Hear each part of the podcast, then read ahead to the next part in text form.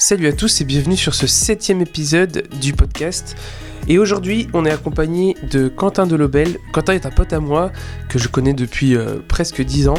Il a décidé d'arrêter euh, sa fac euh, de maths pour devenir dessinateur et réaliser son rêve. Il est maintenant parti à Montréal où il travaille pour des studios 3D, pour des films.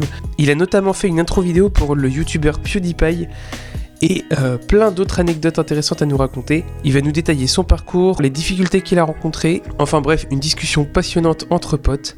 Le tout accompagné par Alex Magno, que vous avez vu sur les épisodes précédents, et par mon frère Jérémy, qui est euh, sur tous les podcasts. Et ben merci à vous, euh, n'oubliez pas de vous abonner, et bonne écoute, merci. Et ben salut Eh à tous ben, alors. Bonjour à tous Et bonjour Je pars toujours Ah oui, oui, faut pas que je te regarde. Faut pas que je te regarde, faut pas que je te regarde.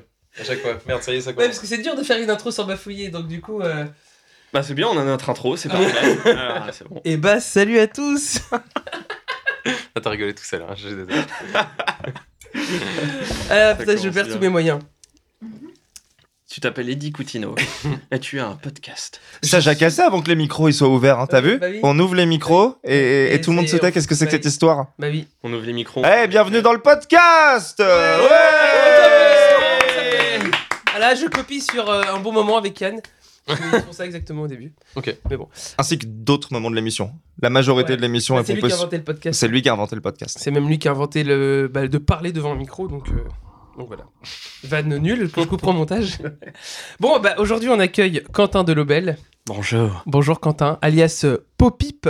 Ouais, Popip c'est mon nom pour les intimes. Faut Voilà. le dire avec un filtre anti-pop, autrement tu niques le micro. Popip, comme Un filtre anti-pop. Un filtre anti-pop.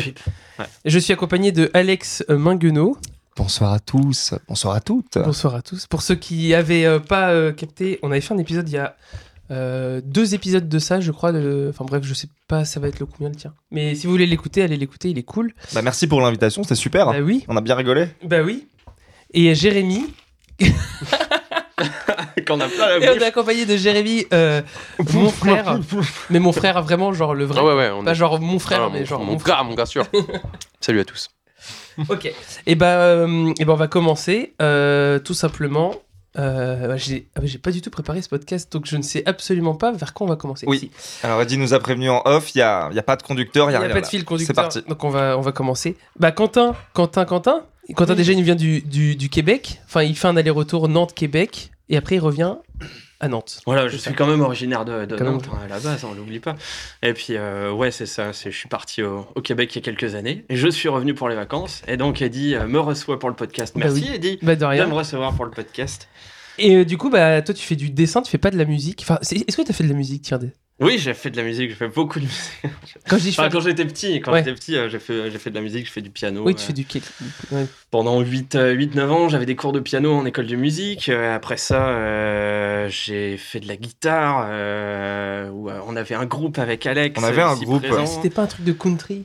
Notre Bah non, premier- non. Alors, on a eu deux groupes à ce moment-là. Ouais. À ce moment-là, on a eu deux groupes, mais c'est le premier groupe qu'on a monté ensemble, c'était celui-là, ouais, le Back them up, Back Them Up. exactement. Wow. Et... Anciennement raclure de bidet. Raclure de-. Les raclures de bidet. Ouais, c'est vrai. On a changé en racle. Racle, c'est vrai. j'ai Racle un avec logo, une apostrophe. euh, qui dégoulinait. euh, Oui, tout à fait, euh. tout à fait, tout à fait. Et finalement, on a trouvé des posters de la Seconde Guerre mondiale avec écrit Back Them Oh, Up c'était dessus. avec Roosevelt, il me semble. Une image de Roosevelt euh, qui était euh, au garde à vous, Certaines- comme au ça. avec des avions derrière. Ouais, c'est ça, exactement. C'était l'affiche d'un d'un concert qu'on n'a jamais fait. au Non. Il non, non, on a, concert. on a fait des reprises de Creedence et du générique de Père Castor pendant six mois. Non, ça- Ouais, Et à chaque fois, on s'amusait à, faire, à partir en salut, on s'appelle Invade. Oui. Puis on se mettait à hurler, à faire Est-ce qu'il y a n'importe des quoi. sons de ça Il y a un extrait sur SoundCloud euh, Ah bah, On va le mettre en description. du- d'un morceau qui s'appelle In Creedence Vein. Donc il y avait un groupe de. C'est sur SoundCloud, ça? C'est sur SoundCloud, mec. C'est peut-être mon pour premier ça que upload. SoundCloud, euh, ça marche plus trop. hein. Non, c'est pour ça Hein que je le laisse là. Comment ça, ça marche plus trop SoundCloud Ça marche bien Non. Pour les petits Bon, ok. Alors, prochain chapitre, nous allons parler de salade. Non, mais il y, a eu- il y a eu un âge d'or de, Sound- de SoundCloud. Un Ah moment. ouais Ouais, ouais. Bah, je sais pas, moi j'ai l'impression que ça marche bien. J'ai Oh, les plein d'amis qui découvrent des sons par SoundCloud. Peut-être plus en électro, non, alors. euh, Ouais, c'est possible. ouais. Parce qu'il y a eu Ouais, une époque où je crois il y avait pas mal de rap ou de Ouais. ou même de rock indé. Enfin, au sens large, quoi. Et là, maintenant, ça a été. euh, En fait, ça a été racheté et après, c'est devenu pas terrible, apparemment. Ah ouais. Mais voilà. J'ai niqué l'ambiance. Non, c'est pas grave. Euh, ok, donc euh, t'as fait, t'as fait pas mal de trucs euh, déjà, déjà en musique, et euh, et t'as fait donc en gros pour situer, Quentin et Alex se connaissent très très bien depuis euh, On se connaît depuis le collège. depuis le collège. Donc euh, ils ont quand même pas mal de choses à, à raconter que je ne connais pas. Déjà ça je le savais pas du tout.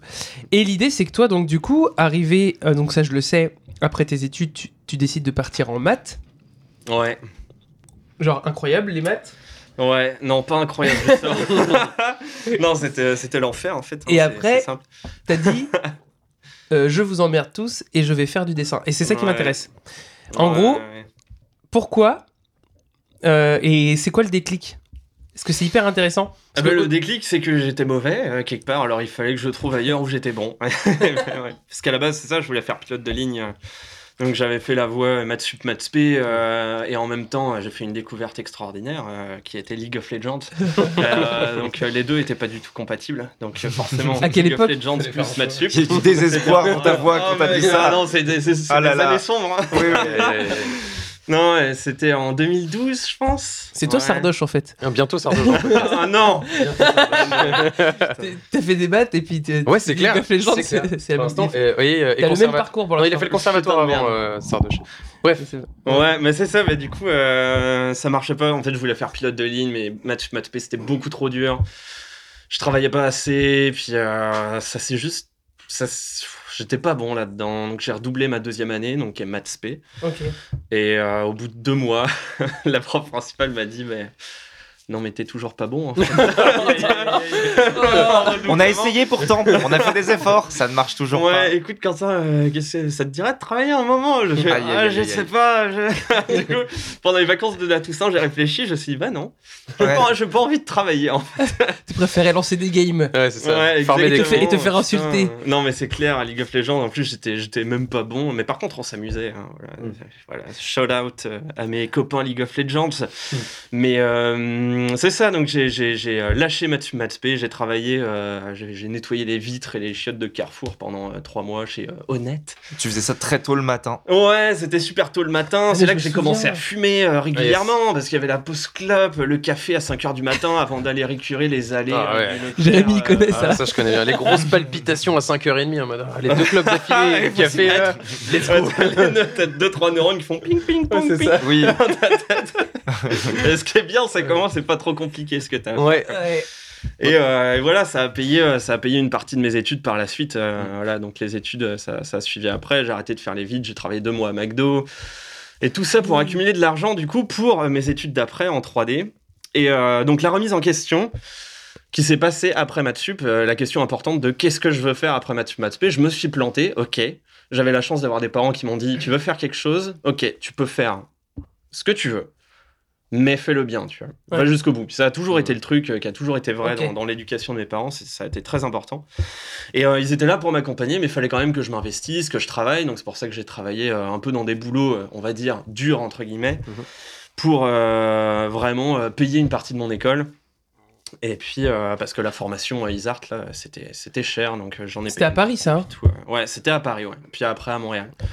Donc c'est ça. Donc remise en question, euh, mes parents m'ont dit euh, qu'est-ce que tu veux faire? Ben, J'avais soit la musique, soit un truc relié avec le dessin, parce que j'avais toujours dessiné. Soit un vrai métier. Mais en marge de cahier un peu, euh, parce que je m'emmerdais pendant. Soit un vrai métier, exactement, ça. genre caissier au McDo. euh, Ouais, c'est ça. plutôt. Et alors, un, un fun fact, c'est que un jour, euh, dans la remise en question, euh, on était à commerce avec Bastien Tersigny. Euh, que je salue. Oh merde, moi je vais enlever cette fourchette. elle est dangereuse pour la micro. Euh, et en fait, on était en train de bouffer à commerce. Et euh, j'étais en remise en question est-ce que je fais de la musique? Je voulais faire peut-être un son, genre Louis Lumière, un truc comme ça. J'aimais Ok. bien, euh, genre type un son, ça me plaisait pas mal. Ouais. Ou alors aller dans le jeu vidéo, faire du dessin et tout. Donc on bouffait dans le centre.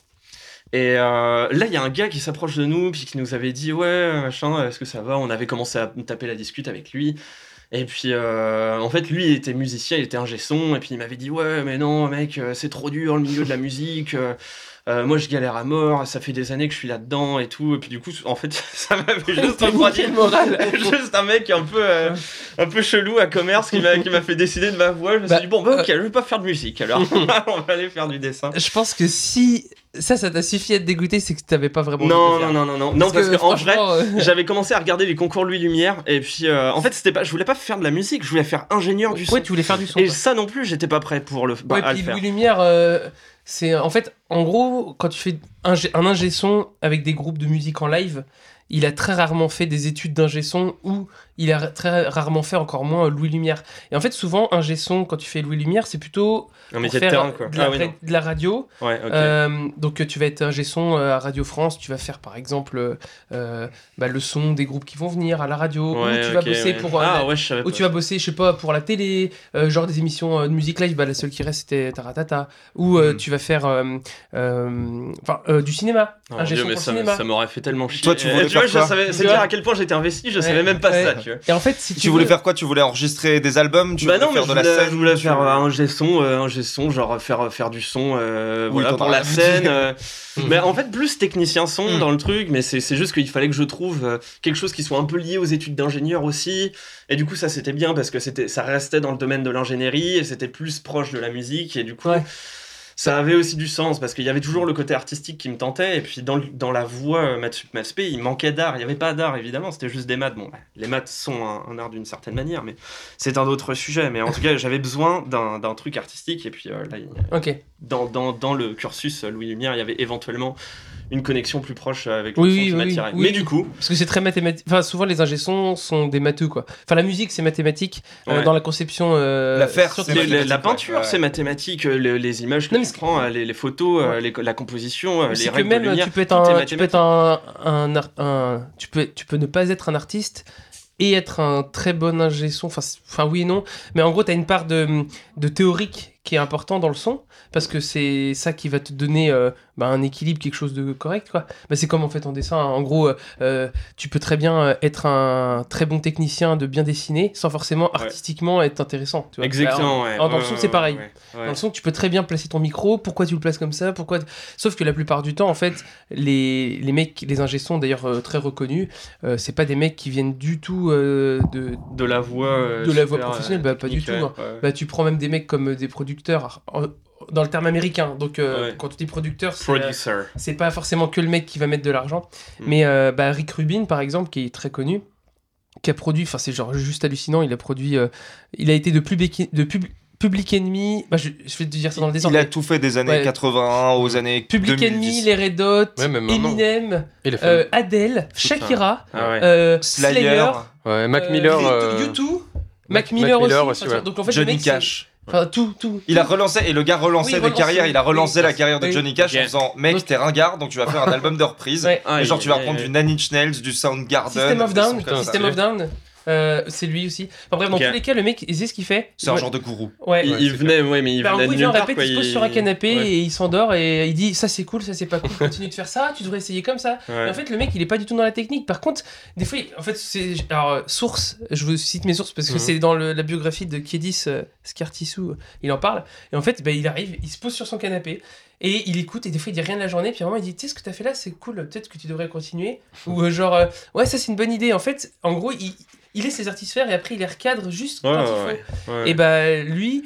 Il a, euh, il a, il a pas du tout de théorie. Il, il parle même pas en Non, théorie. mais c'est ça, il vient d'où? C'est Hmm. ça, il Bah, c'est un mec, euh, c'est un gars de scène un peu. Il a accompagné. ah, c'est marrant, je, je me suis pas intéressé. Bah, Alors après, il est considéré comme producteur, ça c'est plus du travail de directeur artistique, j'ai Ouais, l'impression de faire que- ça. ouais, Et il a ouais. 12 ingénieurs derrière pour s'occuper Oui. des branchements, pour gérer oui, les câbles lui, et il est tout. là ouais. pour. En fait, il accompagne le groupe. C'est plutôt de la direction artistique. Ouais, c'est ça, c'est ce que j'allais dire. c'est un espèce Mais bon, c'est considéré comme producteur. C'est pas un ingé son, mais t'as des ingé sons qui sont aussi, euh, qui sont comme pas comme lui, mais qui ont cette démarche-là aussi de, de façonner un son. Bah, tu prends le Steve Albini, par exemple, euh, le mec qui a enregistré Nirvana.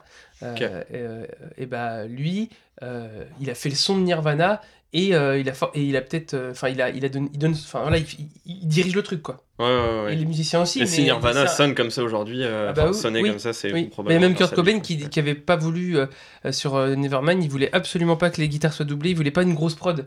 Et en fait, bah il y a même des chœurs qu'il voulait pas faire et c'est Dave Grohl qui les fait. Et les guitares sont doublées et en fait, alors je sais pas si c'est Steve Albini qui l'a enregistré sur cet album-là parce qu'il a fait In Utero, ça je suis sûr, mais l'autre je sais pas. Mais enfin bref, à un moment il lui dit ouais, tu peux me faire un son de guitare avec ça? Ah tu peux me réessayer avec cet ampli là Et en fait, il empilait les guitares pour avoir un son fat. Et euh, il était pas au courant, Kurt Cobain. Et si t'écoutais Kurt Cobain, il t'aurait fait un truc le plus basique possible, tu vois. Et du coup, l'ingé son, il a quand même un peu trompé. le- Tu vois, c'est pas le son du groupe finalement, peut-être. Ouais, donc sur cas, ça- scène, au final, euh, est-ce qu'ils arrivaient à répliquer ça du coup Moi, je sais pas, en tout cas, ça finit en suicide. Putain, Génial. C'est la fin de Non, l'histoire. en vrai, ils ont un bête de son Nirvana en Ils live. ont un de son. C'est très très méchant. c'est bah, c'est des murs d'ampli, enfin, bref, on a- ils on a bien digressé. on, on a bien digressé, mais euh, mais donc donc donc donc parce que là euh, les gens sont pas au courant, mais c'est vrai que j'ai pas j'ai pas expliqué, mais là euh, donc là ce que tu fais, tu fais du dessin 3D, tu bosses. euh, en gros, tiens, explique-nous ce que tu fais aujourd'hui parce que les gens Ouais. savent pas et nous après on va continuer le chemin. Ok, ça marche. Bah du coup, euh, rapidement pour reconnecter avec tout à l'heure, euh, après avoir décidé de pas partir en en, en ingé son, euh, j'ai trouvé l'école donc Isart Digital euh, à, Paris euh, qui faisait euh, donc moi base je voulais plutôt être concept artiste donc plutôt dans la conception 2D euh, des univers et tout donc vraiment du dessin à fond. Et euh, je me suis inscrit à cette école-là, j'ai bûché sur un portfolio pendant euh, un mois, je pense, parce que j'avais des, connaissances de dessin, j'étais allé un peu au modèle vivant aussi au préalable à Nantes pour apprendre à faire du, du, dessin de nu, euh, parce que c'est un très très bon entraînement pour le dessin. Donc je me suis consti- constitué un portfolio. Je suis allé à Paris, j'ai euh, été pris à l'école, j'ai fait un an à Paris dans cette école-là, donc de euh, préparation un peu mise à niveau en art appliqué en fait, où c'était un an de dessin, peinture et compagnie. Après ça, je suis parti directement à Montréal dans la même école, parce qu'ils ont aussi un, un- un truc à, à Montréal, un, un- un campus à Montréal, campus. pardon. Et euh, voilà, donc après deux ans de 3D euh, plus généraliste où euh, j'apprenais vraiment à faire de la 3D, euh, donc qu'est-ce que c'est que la 3D, euh, les logiciels, les moteurs de rendu, enfin tout ce que tu veux. Et voilà, donc tout ça pour dire que ce que je fais, c'est de la conception 3D, euh, réalisation 3D à partir de concepts, à partir de, de références, par exemple, d'images. Euh, si jamais c'est pour du VFX, donc euh, par exemple des objets 3D qui vont être ajoutés dans un film, par exemple, Ouais. bah, là tu as une, une- une photo de référence, tu dois reproduire l'objet en 3D. Euh, et voilà, et ça c'est ce que je fais dans, professionnellement, donc que ce soit pour le jeu vidéo, pour le cinéma d'animation, ou pour le VFX, voilà, Ok. donc pour l'industrie du VFX. Et, et voilà, mais maintenant je suis indépendant, donc je travaille plus en studio. Ah oui, ok. Et voilà, j'ai lâché les studios, la vie de studio. Ok. Ok, donc bah voilà. Donc euh, en gros, nous, ce qui est intéressant, c'est de voir le, le, bah, le parcours de tout ça, parce que finalement, euh, le but, c'est de se dire, finalement, bah voilà, t'arrives. Finalement, tu fais. J'ai dit 15 000 fois finalement, mais finalement, bah, c'est quand même. La conversion, elle se fait hyper tard. Enfin, quand je dis hyper tard, pour moi, c'est pas tard, mais les gens, ils vont se dire, mais euh, en fait, tu te lances dans le dessin, entre guillemets, de façon sérieuse, à euh, 20, 20, 21. Exactement, ouais. Et finalement, je suis désolé, mais moi, par exemple, j'ai commencé. Enfin, je suis désolé, c'est comme si truc méchant. mais moi, par Ça sent exemple, le moi, j'ai commencé tu vois, la musique super tôt. Ouais. Donc finalement, quand je suis arrivé à 20 ans, ça faisait déjà 15 ans que j'en faisais. ouais, Donc en fait, je peux plus facilement me dire. En tout cas, moi, je me trouve plus légitime. Alors que ça a été très très dur de trouver de la légitimité là-dedans. De me dire, vas-y, je vais faire de la musique. Euh, moi, je me suis lancé plus tard. Je me suis lancé vraiment sérieusement à 22-23. Mais euh, j'ai mis euh, grave du temps. Et comment toi, t'arrives finalement à trouver. à dire bah, que c'est possible? Parce que finalement, je sais que moi, c'est possible. Mais, Mais c'est pas le même. les trois quarts des gens, ils vont se dire, mais c'est impossible de réussir à faire ça. En plus, c'est des métiers complexes. Tu vois, faut se dire, euh, c'est faut- c'est un métier où moi je me dirais tout de suite, putain, faut du réseau, je pars de rien et tout. Parce que finalement, à Nantes, tu connais pas grand monde dans le milieu. Enfin, tu connaissais personne en fait, finalement. À Nantes Ouais, bah, dans le... dans Non, non, dans le milieu de la enfin, 3D, bah non. Ouais. non, non, Donc non. finalement, c'est quand même. Le parcours, il a été finalement quand même assez rapide. Ouais. Parce que là, t'as quoi? T'as 27 Ouais.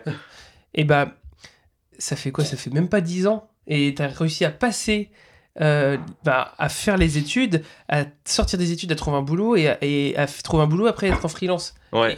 Et tu comptes les études dedans en 7 ans. tu Oh, ouais. Donc c'est quand même euh, rapide.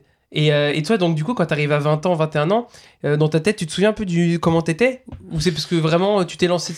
T'as eu, t'as eu ce coup de chance de te dire vas-y, je me lance là-dedans et ça a pris Ou t'as vraiment euh, eu des doutes dedans et puis. euh, Enfin? Ben, la première année, c'est sûr que Wizard, euh, je savais que c'était euh, que j'avais plus le choix de réussir. Les études étaient chères. Il y avait mes parents qui étaient derrière, il y avait des exigences de résultats de leur part et de ma part aussi. qui je payais les études ou pas? C'était c'était divisé en trois. Divisé en trois. entre de l'argent que j'avais économisé en travaillant, l'aide que pouvaient m'apporter mes parents, et puis un prêt aussi. Donc c'était le cumul des trois choses qui ont pu me permettre de faire ces études-là. Mais le prêt, euh, alors désolé, je rentre dans les détails, mais, mais quand tu dis prêt et tout, c'est euh, c'est que toi qui as emprunté de l'argent euh, Ouais. à la banque? Ouais, ouais. Ok. ouais. Ouais, donc, euh, enfin, je pose la question parce que c'est important, parce que je pense que Tout le monde fait ça. ça change. Ouais, ouais, je sais. Mais c'est que euh, ça conditionne pas mal de choses. Ouais. Parce que Je pense que si on t'avait tout payé, Ouais. ou si toi tu t'étais. Ah, mais oui, oui, mais ben, clairement. eh ben, je pense que t'aurais peut-être pas eu la même, euh, la même, euh, le même. Ah non, mais c'est clair. La même Et puis, motivation. On l'a vu aussi, Ouais, euh, on- on l'a vu aussi euh, Ouais. à, à l'école. euh, Ça de veut pas dire certains que- étudiants que, quand on, on leur payait l'école au complet et puis Ouais. ils foutaient rien quoi. Ouais. Puis L'argent jeté par les fenêtres. mais c'est- Oui, ça veut rien mettre de leur poche. Après, ça veut rien dire. Il y a des mecs qu'on va leur payer les études, ils vont tout cartonner. Ouais, bien sûr, bien sûr. Mais euh, souvent, euh, quand tu, quand c'est un truc artistique et que tu et, et qu'on te le paye, euh, je, je pense qu'en fonction des caractères, ça peut impacter. Bah oui, c'est sûr Ouais, qu'il y avait, il y avait beaucoup de divergences. Dans, en Art, euh, il y, avait tout type de profil, puis Ouais. oui, il y en avait qui foutaient rien alors que ça, ça coûte, euh, ça coûte une. En plus, ça te permet le moment où tu as des coups de mou de te dire, vas-y, euh, tu sais, il y, a un- il y a un truc en mode, il y a un coup de mou, tu vas te dire, bah non, mais vas-y, de toute façon, je, je peux pas avoir un coup de mou. Tu sais, il y a un truc, euh, tout de suite, ça, t'as le do it, quoi, qui arrive, quoi. Tu es obligé de do it, quoi. Hmm. Ouais, ouais, bah c'est ça. C'est t'as, t'as l'obligation de faire quelque chose. Il y a des moments de doute évidemment parce que le dessin, c'est, tu sais, c'est comme la musique, c'est, Bah oui. c'est comme tout ce que tu apprends, surtout dans le, dans, le, dans le domaine artistique, c'est que ta courbe de progression, t'as l'impression que, en fait, en théorie, tant que tu pratiques, ta courbe de progression elle est toujours linéaire vers le haut, euh, genre y égale x. C'est vraiment une courbe linéaire.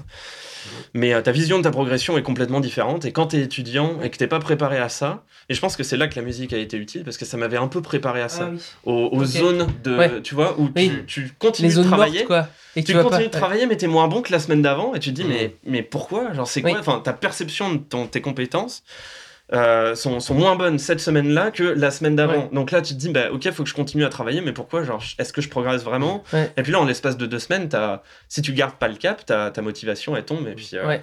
Bah, il faut Et- réussir à voir. En fait, c'est hyper compliqué parce qu'il faut voir loin.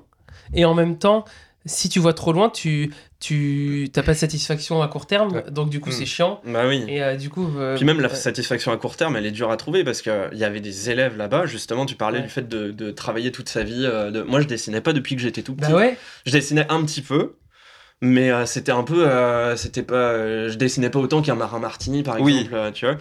Et, euh, Tu te et souviens du premier toujours- dessin que t'as fait, le premier dessin où tu t'es dit, ça, ça c'est cool. Pas forcément Ah ouais. ton Ouais. premier souvenir de dessin, mais la première fois où tu te dis, là, là j'ai un truc qui est cool cool, sur ma feuille de papier, tu vois. Euh, c'était un dessin de Unreal Tournament 2004. Putain, j'adore, j'adore ce jeu.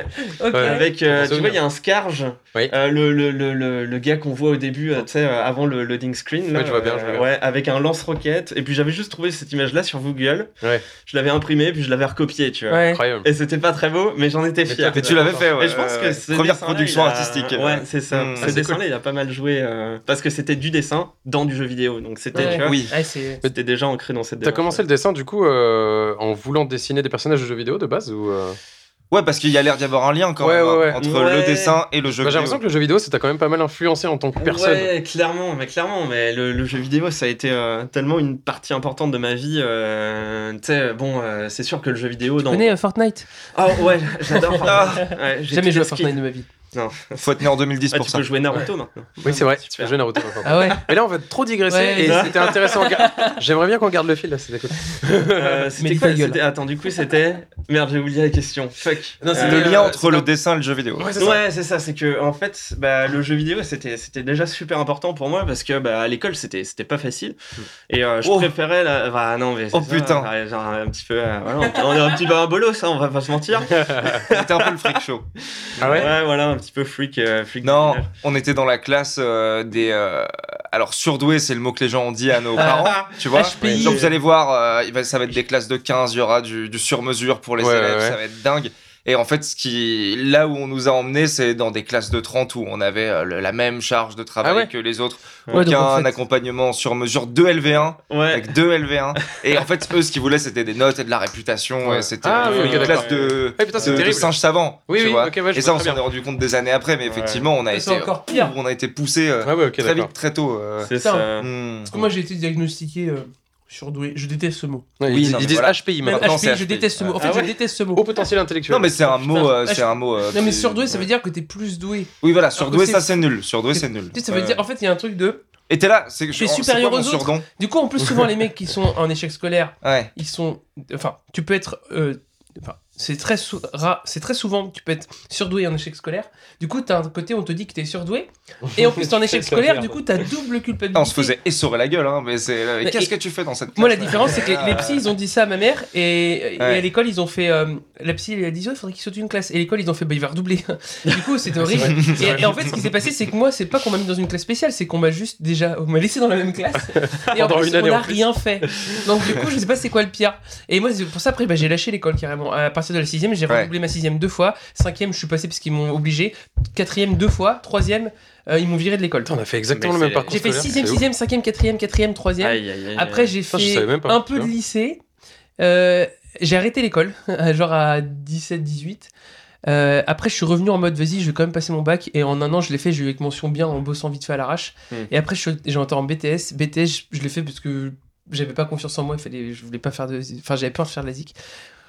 Et pareil, à l'école, et pareil, je me dis, bon, là, j'arrive au BTS, j'ai 21 ans, tu sais, j'étais un peu. Mais bon, alternance, donc je travaille, et je me dis, bon, les gens, ils vont quand même. euh, je vais pas me faire bolos, quoi, tu vois, je veux dire. hein. parce que je comprenais pas, moi, j'arrivais pas à vivre. En fait, j'ai jamais réussi à être bien dans une classe. Ouais. Les gens me bolossaient pas, mais je me sentais. Enfin, moi, j'ai l'impression. Tu te- Dans ma tête, je me faisais bolosser. Dans ma tête, je me faisais bolosser. Et j'avais toujours l'impression qu'il y avait un, il posait un regard sur moi différent. Et Ouais, c'est trop bizarre, ouais. c'est trop. Et en fait, je me sentais jamais à ma place quand je parlais. euh, C'est tout. Bah, on... je sens que j'ai déjà raconté qu'un fois, mais en gros, voilà. T'es pas dans le moule, mec. Comment? Le moule. Le moule. Dans le pas il y a un moule. Oui, bah, T'es pas dans complètement. le Non, mais en gros, le, le, le truc, c'est je posais des questions aux profs euh, ça, parce que ça m'intéresse. Ouais. Les élèves euh, me, euh, me bolossaient parce que je posais trop de questions. questions au professeur. Du, du coup, du, du coup, je pose pas de questions, je me désintéresse du cours. Du coup, c'est le boss qui, le prof qui me bolosse quoi. Ouais. Donc du coup, je me faisais bolosser dans tous les sens, tu vois. Ouais. Et j'arrive, je me dis bon, bah, en BTS, ça va se calmer ça, tu vois. Les gens sont grands, ils ont 20, 21, 22, 23, peut-être 25, tu vois, parce que des- c'est en alternance. Eh ben, pas du tout. Rien du tout. Pareil, du coup, au bout de la deuxième année, je dis vas-y, je m'en bats les couilles. Je passe mon BTS, 17,5 en pro et 6 ou 7 en, en français, euh, enfin, tu sais, sur les matières euh, initiales. ouais. Du coup, j'ai 9,55 et ils m'ont pas mis euh, au rattrapage. J'ai la meilleure note de la classe, même de la promo, je crois. 17,5 ou 2, ouais. En pro, parce que j'aimais bien ce que je faisais. En initial, je m'en battais les couilles, j'ai une des pires notes. Du coup, mais en même temps, ben, je donne des cours et j'ai j'aime le principe d'expliquer à des gens et de leur enseigner un truc. C'est c'est Ouais, mais c'est bien parce que satisfaisant. ton détachement avec le système scolaire te permet d'approcher l'éducation de manière Ouais. un peu Mais différente. en fait, Oui, c'est quoi D'ailleurs, c'est quoi ce podcast Il sert à ça et je fais des, et je donne des cours et je fais des vidéos là-dessus. J'aime expliquer des trucs aux gens. Genre, c'est le truc le plus passionnant de la vie. C'est de dire putain, il y a un truc génial. Viens, euh, je vais t'expliquer pourquoi c'est génial. Ouais. Bah, c'est la raison pour laquelle les gens vont à l'école à Bah l'origine. oui. Mais c'est vrai qu'il y a plein de facteurs coup, en France. Je savais pas que vous avez qui- été dans ce genre, de, de truc là. Ah oui, oui, Et oui, du coup, ouais. c'est marrant parce que finalement, plus le temps passe, et moi, j'ai des- il y a des potes à nous, je crois que. En fait, re- c'est bizarre parce que. Vous savez, vous vous avez vu quand on sort des fois de notre bande de potes, toi tu le disais des fois aussi, mais tu t'as pas le même feeling des fois avec d'autres gens, tu vois? et du coup, bah, je me dis, est-ce que est-ce qu'on s'est inconsciemment réunis parce que bah finalement euh, la vie est bien on faite, s'est tu vois. trouvé On s'est- entre ouais. bolos. Ouais, c'est ça. Non, mais il y a une part de ça. hein. On, en- ouais. on va pas dire les bolos, mais les gens un peu cassés, tu sais. Mais moi, les gens qui n'ont je pas réussi à fitter ça. à un moment et ou à je un autre. euh. remercie la vie tous les jours de ça, je te Mm. jure, parce que c'est ça qui te fait au Et, final. et- et je me dis, bah, moi, tu vois, bah, c'est con, je fais que d'interviewer des potes et ils sont tous hyper intéressants. Et c'est un truc de fou, j'ai même pas besoin d'aller chercher loin, quoi. Mm. Donc je me dis, bah, euh, c'est bizarre, quoi. Euh, Il y a plein de gens, leurs potes, c'est des cassos, quoi, tu vois. Ça, je ferais que ça.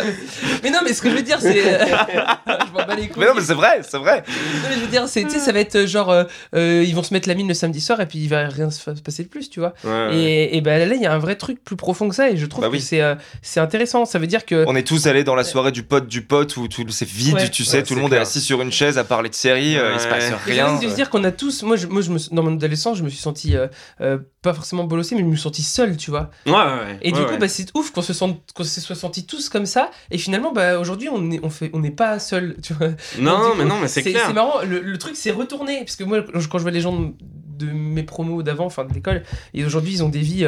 euh, je vais être méchant, mais ils ont des vies. Enfin, je vais pas être méchant, mais en, en gros, ils ont des vies euh, pour moi que je trouve nulles ou pas intéressantes. Ouais. À l'époque, bah, les mecs, c'était The Place to Be, vraiment euh, tout cool, euh, trop bien, on est trop. Ouais. et genre hyper intéressant. Et aujourd'hui, bah, c'est vraiment. euh, pour moi, ils ont une vie. Alors peut-être que s'ils sont heureux, c'est hyper cool, mais moi, la vie qu'ils ont, elle m'angoisse. Donc du Ouais, coup. je suis me dis, complètement bah, il y a un karma, Il y a des gens qui euh, sont très bien là-dedans aussi. hein. Tu le- le- Il y a des gens à qui le changement, le, le- le changement, c'est le- l'ennemi du bien. Et puis, euh, t'es très très bien quand tout, quand chaque jour ressemble au précédent. C'est que tête, tout est, c'est le meilleur des mondes, tu vois. Mais tu peux, tu- parfois ça peut t'arriver aussi de, de, de dire j'aimerais bien que cette personne-là voit plus que ce qu'elle peut Oui, voir en ça. Oui. Et t'as envie, t'as envie de, de faire voir, et ça m'est arrivé déjà de- d'essayer de faire voir des trucs à des gens et de de- de- d'essayer de les de leur faire voir autre chose, tu vois. Ouais. Mais si les gens ils ont pas envie de voir Ouais, autre chose, c'est il faut pour ça que c'est une Ouais. chance aussi et c'est une chance et peut-être que c'est pas une chance aussi peut-être que c'est si c'est un choix est-ce qu'on peut dire que c'est une chance si, si t'as Bah l'occasion ouais. de pouvoir voir ailleurs c'est- c'est- Mais si, il y a quand même des trucs de chance parce que je pense que, tu vois, par exemple, toi, si t'étais tombé dans ton truc de dessin et que la première boîte que t'avais fait, Ouais. je sais pas, on en discutera après, mais euh, horrible. Genre vraiment, t'enchaînes deux, trois boîtes, c'est horrible. Et ben ça va peut-être te dégoûter du métier, ça se trouve que le métier il t'aurait grave plu, mais finalement t'as la malchance de tomber sur euh, les pires connards de l'univers, et du coup bah tu vas passer à côté d'une passion ou d'un d'un métier qui pourrait te plaire parce que t'as eu la malchance de tomber sur 3 4 Ouais, entreprises de hein. merde. Et je pense qu'il y a aussi une question de chance, ouais, c'est des trucs un peu des alternatives, euh, enfin des, c'est- il y, a- il y a du hasard là-dedans qui euh, qui moi j'aurais pu tomber aussi sur des trucs horribles en musique, mais ça m'est arrivé hein, d'ailleurs. Mais je les ai Ouais. très vite quittés pour préserver ça. Ouais. Mais euh, mais euh, j'ai pas eu, j'ai pas été dégoûté encore. Ouais, mais moi non plus. euh, je pense que j'ai eu pas mal de chance, surtout euh, au début. J'avais vraiment des collègues qui m'ont. La première expérience que j'ai eue, la première vraie expérience que j'ai eue à On Animation, c'était. euh, J'avais la chance d'avoir deux collègues qui étaient vraiment top, top, top. Et qui m'ont vraiment fait skill up de ouf en, en un an. Et j'ai pas eu d'expérience de merde, au même titre que j'ai jamais rencontré de connards. Tout le monde m'a dit, oui, tu vas voir, dans l'industrie, il y a plein de gens, il y a plein de connards, parce que bon, ça, ça c'est le milieu des Bah, artistes. oui, bah t'as toujours qui sont là, ah ouais, moi je sais faire Lego ça. quoi, Lego. Euh, Lego Star Wars, voilà, exactement. Il y a euh, tous les gens qui, euh, qui jouent à Lego Star Wars qui sont détestables, quoi. League of Et, Star Wars. Ouais, ouais, League of Star Wars, exactement. Puis là, c'est incroyable ce qui se passe. Enfin bref, on est parti dans un truc assez méta, mais Non, mais non, mais- j'ai pas eu d'expérience de merde, j'ai pas rencontré de cons. euh, parce qu'il y a des gens, c'est ça, tu, tu peux rentrer dans un boulot, ton lead, ton sup, c'est un con, Ouais. eh bah tu t'y peux rien, c'est ça. Ouais. Parce que c'est des gens qui sont là, euh, il y, a, il y a des grosses boîtes et des gros noms qui sont tombés dans certaines compagnies euh, récemment. Parce que ces gens-là, c'est des gens-là qui sont depuis des années, oui, qui ont le bras oui, super long. ils ont abusé. Et puis qui se disent euh, ouais mais bon écoute euh, tu sais euh, si tu dénonces un ten euh, euh, même les RH hein, mais tout Ouais. le monde est au courant de ça euh, qu'ils ils protègent l'intérêt de la compagnie et ils bah disent oui. oui mais tu sais si tu dénonces tel ou tel truc ça peut te, ça peut quand même te bah ta carrière Oui, bah oui, non, mais ça, moi je l'ai eu, hein, on va vous cramer dans le métier. mais non mais ça c'est- terrifiant mais c'est en train de tomber ce truc là et Ouais. petit à petit euh, les gens dénoncent en plus et c'est faux, en plus c'est faux, en plus. Mais enfin, et bah du coup, putain, on a méga Ouais, euh, donc euh, on part, euh, on revient en arrière. Tu mettrais un mais oui de- les jeux vidéo Les jeux vidéo Les jeux vidéo. Vois, c'est- le vois fil ça provoque les jeux vidéo ça, les jeux vidéo ça crée la discorde Putain. Ah, voilà. Je me souviens que Quentin, quand il était au collège, il arrivait. Ah oula Ça part. les- Il y a eu- l'anecdote de la maman. C'est parti, on lance le doué, c'est clair. Et maintenant, personne t'a demandé de, de dire ce que t'es.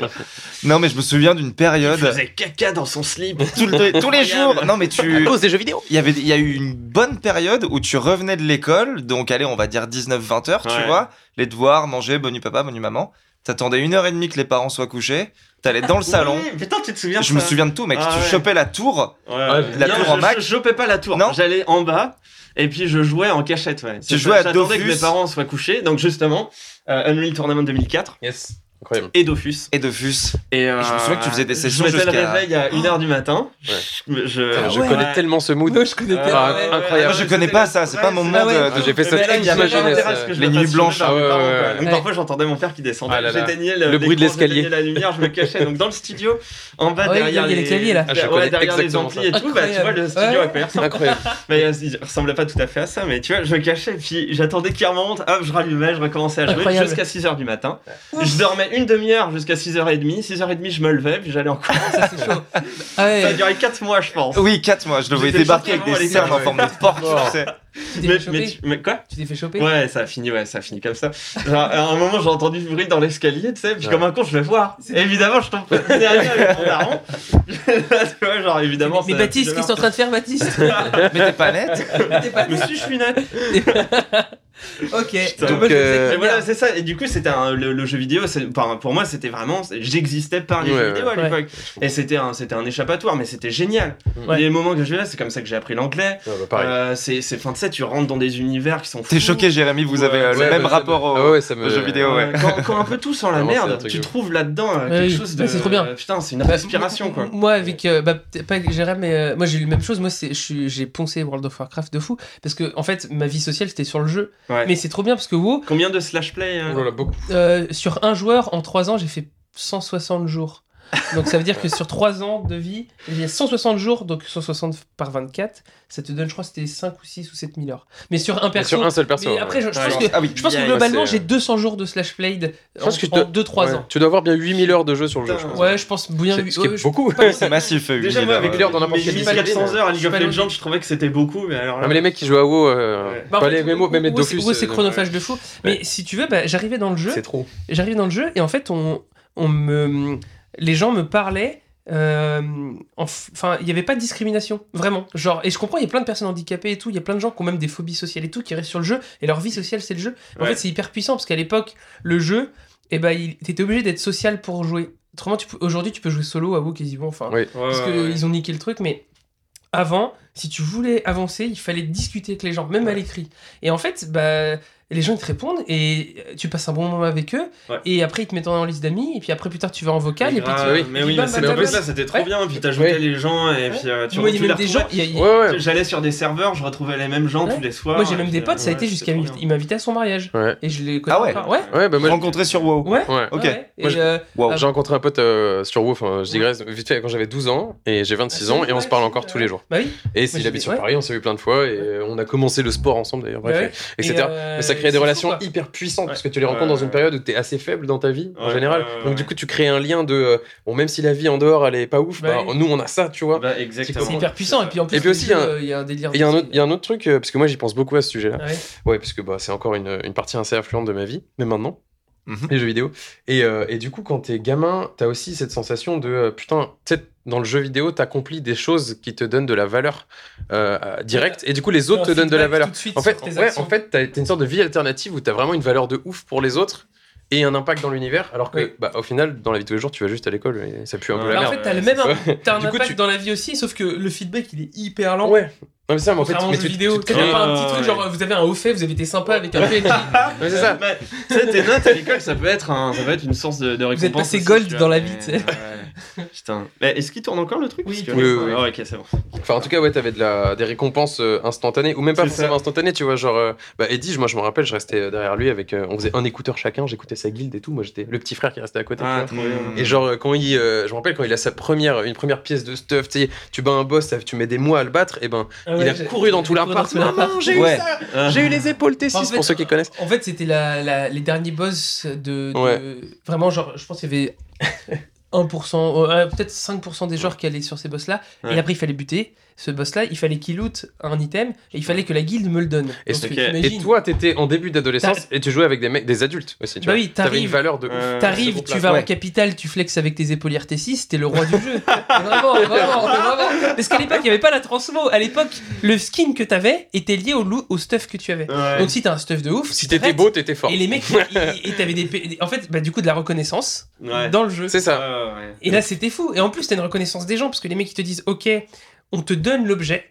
Sur 25 joueurs, Parce que c'est toi meilleur, qui l'as, ouais. parce que tu le mérites. Et quand t'arrives et les gens disent, oh, c'est trop cool, et, ils- et en fait, ils te jugent à ton apparence dans le jeu. Mm. Donc forcément, Ouais, bah, vu que ta vie c'est un peu de la merde, et bah, le jeu Ouais. c'est un échappatoire de fou. Et du coup, Ouais. c'est addictif. Et Ouais. du coup, t'as envie. super parce que, addictif. parce Et moi, que t'as la, la récompense dans le cerveau, ça, tu vois. Ouais. C'est la récompense tout de suite, instantanée. Ouais, c'est une ouais, drogue. Mais comme, mais une comme les séries, comme euh, Ouais, ouais. regarde, comme de la Ouais. drogue. Comme La drogue, euh, N'importe. Comme la drogue, c'est la drogue. Mais du coup, j'ai sûr, les, les rushs de dopamine là, d'ailleurs, c'est un, un, un des trucs. euh, euh, tu sais, à la fin, il y a les trois trucs à, à recommander Ouais, là. ouais. Bah, tiens, j'en fais un tout de suite parce Ah, que j'ai même réfléchi en écoutant. C'est bien, c'est bien. C'est une vidéo qui s'appelle The Dopamine Detox Ah, sur sûr. YouTube. Je la connais bah, en fait, t'as énormément de gens qui parlent des dopamines detox. Et quand Ouais. t'as parlé de ça, je t'ai vu et je me suis dit, est-ce qu'il va parler des dopamines C'est quoi detox Ouais, exactement. Je, je sais Ouais, pas quel youtubeur, mais. euh, C'est euh, c'est- juste une vidéo qui s'appelle The Dopamine Detox. C'est fait un peu en dessin, euh, Ah. dessin animé 2D motion design. Ouais, là. ok. Et, et ouais, justement, ça t'apprend à casser avec ces trucs-là euh, de la société. Genre les jeux vidéo, par exemple. Mhm. Quand, quand ton cerveau Ouais. est entraîné à de la récompense Ah en ouais. jeux vidéo, mec, sûr, ouais, tellement oui. dur. va te déshabituer là. Ouais. C'est Ouais, c'est ouais. genre. Il faut la Va te un- déshabiller. C'est parti. on Enlève ton le caleçon, petit cœur. Mais c'est pour ça aussi que quand t'arrives du coup à transposer tous ces trucs-là d'addiction, enfin de phénomène de récompense, et que t'arrives à le, à, à le, parce que ça peut être un réel problème si c'est pas intelligemment euh, euh, converti dans la vie réelle en fait. Si c'est intelligemment Mm. converti dans la vie réelle, il n'y a plus rien. Il Bah n'y a oui. plus rien qui t'arrête. Hey. Alors, c'est pour ça que euh, l'intérêt. trouver sa passion, c'est important. Ouais, puis, et puis c'est compliqué. euh, euh, Tout à l'heure, j'avais un cours avec un élève et c'est un mec qui avait du niveau. Et euh, en fait, c'est juste qu'il. J'ai remarqué en fait en musique, quand j'enseigne quelque chose, il y a le truc factuel de il faut faire ça. Mais en fait, tu as tout l'aspect mental. C'est 80% en fait. Et l'élève qui, qui était là, bah, il savait jouer, il n'y avait pas de problème. Mais. Il avait, euh, il avait pas le bon mindset, tu vois. euh, Ouais. Enfin, ça fait très vendeur de formation. de Non, ça, mais- non. mais en gros, il avait, il avait pas du tout le, le bon mindset et, et en fait, euh, lui, c'est assez compliqué à expliquer, mais en gros, il était vraiment, euh, euh, il fallait qu'il réussisse. euh, il avait pas compris en fait que l'intérêt c'est la régularité à long terme Ouais, ouais. sur et non pas se péter à la tâche pendant une semaine pour réussir un truc. En fait, ça Ouais. ne fonctionnera pas. C'est comme, bah, je fais le parallèle souvent avec le sport, mais si aujourd'hui je veux soulever 100 kilos développé couché, c'est pas en allant essayer de soulever 100 kilos toute la semaine que ça va marcher. ça n'a pas Tu vas d'intérêt. juste te blesser. Non, Je vais- clair, Ça va juste pas marcher. C'est pas parce que tu essayes de pousser un rocher qui fait 2 tonnes que si tu essayes 10 ans, t'arriveras toujours pas. Il y a une méthode. Et il y a- et- et il y a surtout des étapes, des micro-étapes. En Ouais. fait. Et quand je lui expliquais que s'ils arrivaient à se satisfaire. En fait, il faut qu'ils se satisfassent de ces petites micro-étapes. Ouais. Tout en n'oubliant pas qu'il y a une étape euh, fondamentale Ouais, ouais, qui en arrive. gardant le but final en vue. Et en fait, c'est ça. En, en fait, il faut que tu découpes tout ton apprentissage en petites zones de récompense. Autrement, c'est impossible. En fait, tu deviens fou. C'est horrible. Parce que moi, tu vois, je fais des trucs. Là, je fais mon site internet, je fais mes vidéos, je fais plein de petits trucs. Et, et en fait, si je vois le truc trop loin, j'arrête parce que c'est trop de taf. Si je vois les trucs à court terme, j'ai beaucoup trop de trucs à faire et ça me déprime Ouais. et ça me stresse. Par contre, si je prends juste les trucs un par un et que je suis content que j'ai fini un seul truc, Ouais. et ben ça va beaucoup mieux. Et en fait, j'ai juste pas d'alternative à cette solution, donc je préfère faire ça. Et en fait, ça ressemble au jeu vidéo, parce que le jeu vidéo, il fait quoi? T'as 60 niveaux à faire dans WoW, par exemple. Ça Ouais. représente, moi, ça m'a pris 6 mois de jeu quand j'ai commencé. Ouais. Mais en fait, toi, tu essaies de juste terminer ta quête à chaque fois. T'es pas Mhm. là en train de dire. Et puis plus tard, t'as le niveau. Après, quand t'arrives, ah, faut que j'arrive niveau 20 pour débloquer ça, faut que j'arrive niveau 30. Ouais. Tu dis pas, faut que je finisse niveau 60. Autrement, c'est trop dur. Mais sauf que le jeu vidéo, il est, il est malsain là-dedans vidéo, parce il- qu'il te donne des vraies récompenses Mais il est régulièrement. pour ça. Ouais, ouais, c'est en fait, c'est juste que le jeu vidéo, c'est le truc le plus optimal Ouais, pour te donner envie de continuer. exactement. Mais d'où ces rushs de dopamine et d'où la vidéo, euh, je pense, de la dopamine détox. Qui Et d'où pas l'intérêt de, de, de, de toi-même de- d'essayer de comprendre ces mécanismes Ouais, pour les mettre. bah voilà, c'est exactement ça. Alors, c'est quoi dopamine détox? La dopamine c'est en gros euh, faire en sorte que, enfin, te, te mettre dans euh, une situation où tu n'as plus ces apports-là de dopamine pendant, euh, pendant un, un certain moment dans la semaine. Je ne l'ai pas fait. Ok. Mais le fait de savoir ce que c'était, de voir la Mm. technique et de voir comment approcher le problème, moi, ça m'a permis de me déshabituer de certains trucs. Du coup, euh, ce qu'ils disent de faire, plus ou moins, c'est euh, de trouver un ou deux jours dans la semaine où t'as aucune distraction, genre pas de téléphone, Mm. pas rien du tout, parce que tu sais, genre t'as une notification sur ton téléphone, ça vibre, tu le retournes, Ah, ça nous bouffe un C'est- temps. genre, ouais. supprimer les notifs. Ouais, les faire. notifications, et ça, ça en vient euh, au deuxième truc, ouais. euh, de- deuxième recommandation que j'ai, étape, je- parlerai tout Ouais. à l'heure, hein, mais c'est ça, c'est euh, notification sur ton téléphone, ça bip, donc t'as le, t'as le stimulus, Ouais. tu retournes, tu vois la notification, tu lis le message, t'as la récompense, tu, tu laisses ton téléphone. Et tu après, vois. tu C'est- scrolles. et t'es tellement, Ouais. et tellement habitué à ça. Ouais. Tu sais, tu t'emmerdes, qu'est-ce que tu fais? Tu ouvres Instagram, tu Ouais. scrolles. Mais même moi, je le fais encore aujourd'hui. Et après, t'es là, tu fais. Mais c'est chiant. putain, je fais quoi Ouais, là ça. ton téléphone? Tu, tu, tu, bah tu te retrouves avec le, tes deux neurones sur Facebook qui se touchent comme Ouais. ça. Et ça, en fait, tu te rends pas compte que ça fait deux minutes que tu scrolles, tu regardes même pas ce qu'il y a. Moi, j'ai découvert qu'il y avait un truc qui s'appelait le, euh, sur Android le bien-être numérique. Tu cliques, il te donne le nombre d'heures que tu passes sur ton téléphone avec tous les détails des applications. Faites, faites ça, faites le test Ça et vous allez voir, c'est impressionnant. Ouais. On passe. Mais même par défaut, dans l'iPhone, il Ouais, le met, on- tu peux le voir. hein. En fait, Ouais. tu peux très vite passer 3-4 heures sur ton téléphone, cumulé dans la, dans la journée, sans problème. Mais, et Moi, en- ça me choque mais pas du tout problème. 3-4 heures par mais tu sais jour. que euh, sur moi, il y a des moments où c'était 6-7 heures et j'avais Ah j'avais fait plein de trucs dans ma journée. Ouais. C'est juste, c'est des micro-actions. Ouais. Et en fait, je Ouais. pense que si on arrive à se débarrasser de ça, Ouais. le focus, il est tellement plus puissant. Et, en plus, clair. en plus, de temps pour faire d'autres choses. mais en fait. C'est- le truc le plus dur à faire dans ma vie actuellement, c'est Ouais. de réussir à aussi. canaliser parce que moi je Actuellement, tu trembles un peu. Hein. Deux jours sans téléphone. Parce Bah, qu'on on a besoin du téléphone là actuellement. Tu vois, on se sert du téléphone quoi. Moi, ce que je faisais, Oui, par exemple, chez, les- chez les parents de, de, de Myriam, ma copine, euh, il y avait des fois où je, où je laissais le téléphone euh, sur la table et puis euh, je me- parfois j'avais envie de le, de le regarder, mais là-bas, tu sais, ils sont un peu anti-téléphone, etc. Si on passe du temps ensemble, puis ils ont raison. Ouais. Et à force de ça, bah, ça m'a habitué à juste, tu sais, j'allais là-bas, je posais mon téléphone et puis je le laissais là. Euh, pour la soirée, puis maintenant, moi, ça m'a suivi dans, dans mes habitudes euh, de, de vie maintenant, puis au final, ton téléphone, tu le laisses dans un coin, puis tu, tu le regardes pas et, Ah, et tu, fais, tu c'est- te concentres sur ce qui est C'est ce est vraiment comme une drogue, parce qu'il suffit que tu le regardes Ouais. une fois pour que tu nies toute ta soirée, que tu passes euh, une demi-heure dessus. Honnêtement, justement- l'effort peut te tuer d'un coup. Moi, je sais que je suis passé plusieurs jours, des fois, sans regarder mon téléphone et tout. Ouais. Et il suffit que je reprenne la mauvaise habitude une fois pour que pendant une semaine après, je je dis, oh, c'est pas grave, je verrai ça plus tard. C'est une drogue, c'est comme la clope. Ouais, mais la le- le- le- l'intérêt de la dopamine detox, c'est ça, c'est justement Ouais. d'analyser ces trucs-là que tu contrôles pas. Parce que c'est le téléphone, ça peut être un milliard d'autres choses. Ça peut être euh, plein de ouais, choses. ouais. Ça peut être, euh, par exemple, tu vois, tu, tu vois le- la boîte de cookies qui est ouverte, bah, sais, tu, tu vas Ouais. bouffer des cookies. Et donc, un une des manières de, de- de t'empêcher ça, c'est de mettre les cookies dans une jarre transparente avec, euh, mais tu sais, qui est fermée avec un code, Mm. tu vois, par exemple. Donc, tu vois les cookies, tu sais que tu n'y as pas accès, et, euh, ou alors, tu sais, tu les mets dans un truc qui est super compliqué à ouvrir, comme ça, tu vas être découragé. Ou t'en achètes pas. de manières. Moi, j'en achète pas du coup. T'en achète pas, Ouais. mais vous regarderez la vidéo, c'est super intéressant. Et en fait, le plus important là-dedans, c'est non pas de faire la dopamine detox, enfin de suivre la technique à la lettre un peu machinalement, c'est de d'analyser ouais. ce qui a besoin de detox Oui. dans ta vie. Oui. Qu'est-ce que, en- sur quoi t'as pas de contrôle et comment Parce que ça rejoint tout un espèce de but final de bien utiliser ton temps dans ta vie. Parce que la vie est courte, ça passe vite. Ouais. Et puis, euh, et puis, plus tu passes ton temps à faire des conneries qui n'ont pas de sens, et moins t'as de temps pour faire des trucs Mais est-ce que tu penses que tu peux maîtriser Toi, tu te sens capable de maîtriser le. le- Maîtriser Internet, j'allais dire. J'allais dire de, j'allais dire de maîtriser le Je viens d'entrer dans la tour. Je pense que j'en suis à un moment où je peux maîtriser Internet, au moins un petit peu. Est-ce que tu penses que tu peux maîtriser euh, tous ces stimuli que tu as avec le téléphone? Tu- tu- Par exemple, si aujourd'hui tu as, un iPhone, tout ça, est-ce que tu es capable vraiment, tu te sens capable toi de, de gagner contre la machine ou pas? Oui, le téléphone, Ah ouais? oui. La clope, non. Tu sais que bah, moi je ne me sens pas capable de gagner contre le téléphone. Donc euh, moi je me dis, euh, il y a deux solutions. Il y a soit. Euh, tu le casses. tu en casses fait, je ton téléphone. en fait, j'ai même pas envie de gagner. J'ai même pas envie. En fait, je suis rendu au stade où, où je- je- j'essaye de contrôler ce que je peux contrôler. Mais honnêtement, là, l'idée de vouloir me battre contre ça, ça me saoule déjà. Et je suis pas encore rendu à ce truc-là. la combativité. Ouais, Bah, non mais, je sais que je vais y arriver à un moment, mais pour l'instant, j'ai pas les, c'est pas le moment. Puis la Bah, clope, c'est- ça ouais, ce truc je de Mais tu différent vois- avec le téléphone aussi où la clope, t'arrêtes, t'as plus de clope. Voilà. Le téléphone, mais tu le peux truc, pas c'est arrêter le téléphone actuellement. exactement la même chose pour la clope pour le pas coup. envie d'arrêter. Je sais que en ce moment, Ouais. j'ai pas la volonté su- Ouais. suffisante pour arrêter Bah moi, complètement c'est- de je suis sincère en disant ça avec le téléphone, Ouais. c'est la même chose. J- Là, aujourd'hui on me dit, euh, vas-y, tu prends un smartphone tout pourri et tout. Mais moi, en fait, vu que je fais tout avec ça pour les coups. En fait, ce qui est chiant, c'est que tu vois, ça fait GPS, tu fais t'as ton appli de banque. En fait, c'est Le vraiment. porno, mec. euh, Ouais. Vous avez vu ça? C'est quoi? incroyable. Le quoi? Oh merde, Ah, il a pas entendu le mot. Le pour nous C'est le P-word. Le P-word.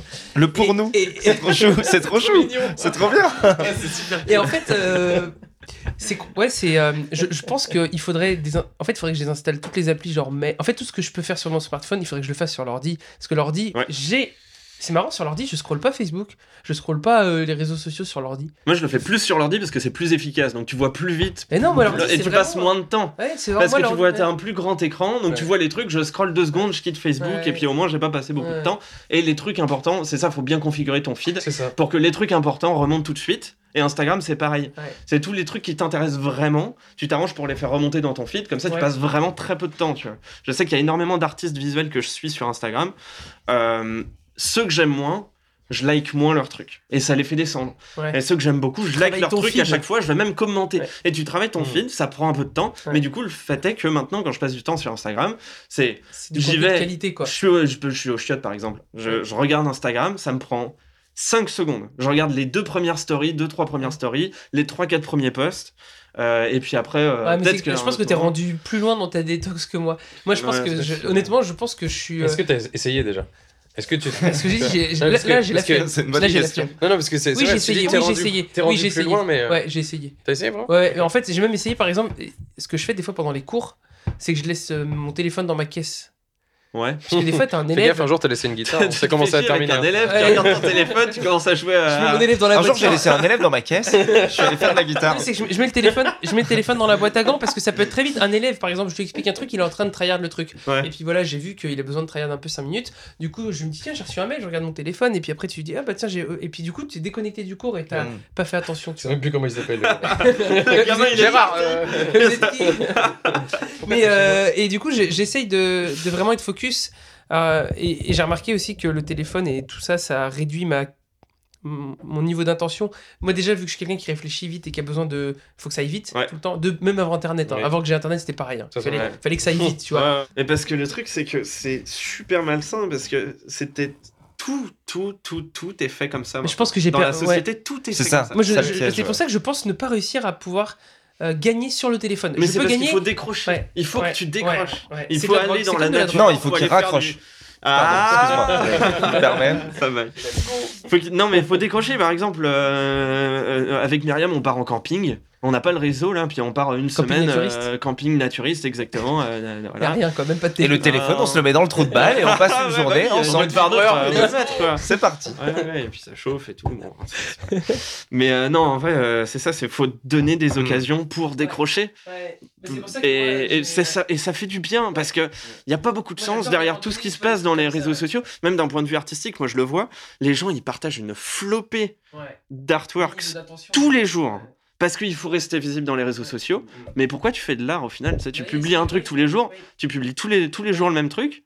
T'as pas le temps de travailler, t'as pas la de démarche prendre des risques. derrière C'est que statistiquement, c'est plus payant de faire comme ça. Bah bien sûr. Bah oui, t'as beaucoup plus de visibilité Oui. grâce à Instagram Bien et Twitter qui te donnent de la visibilité uniquement si tu postes tous les Bien jours. sûr. Et donc, du coup, bah, les gens, tu les habitues à un contenu de qualité médiocre.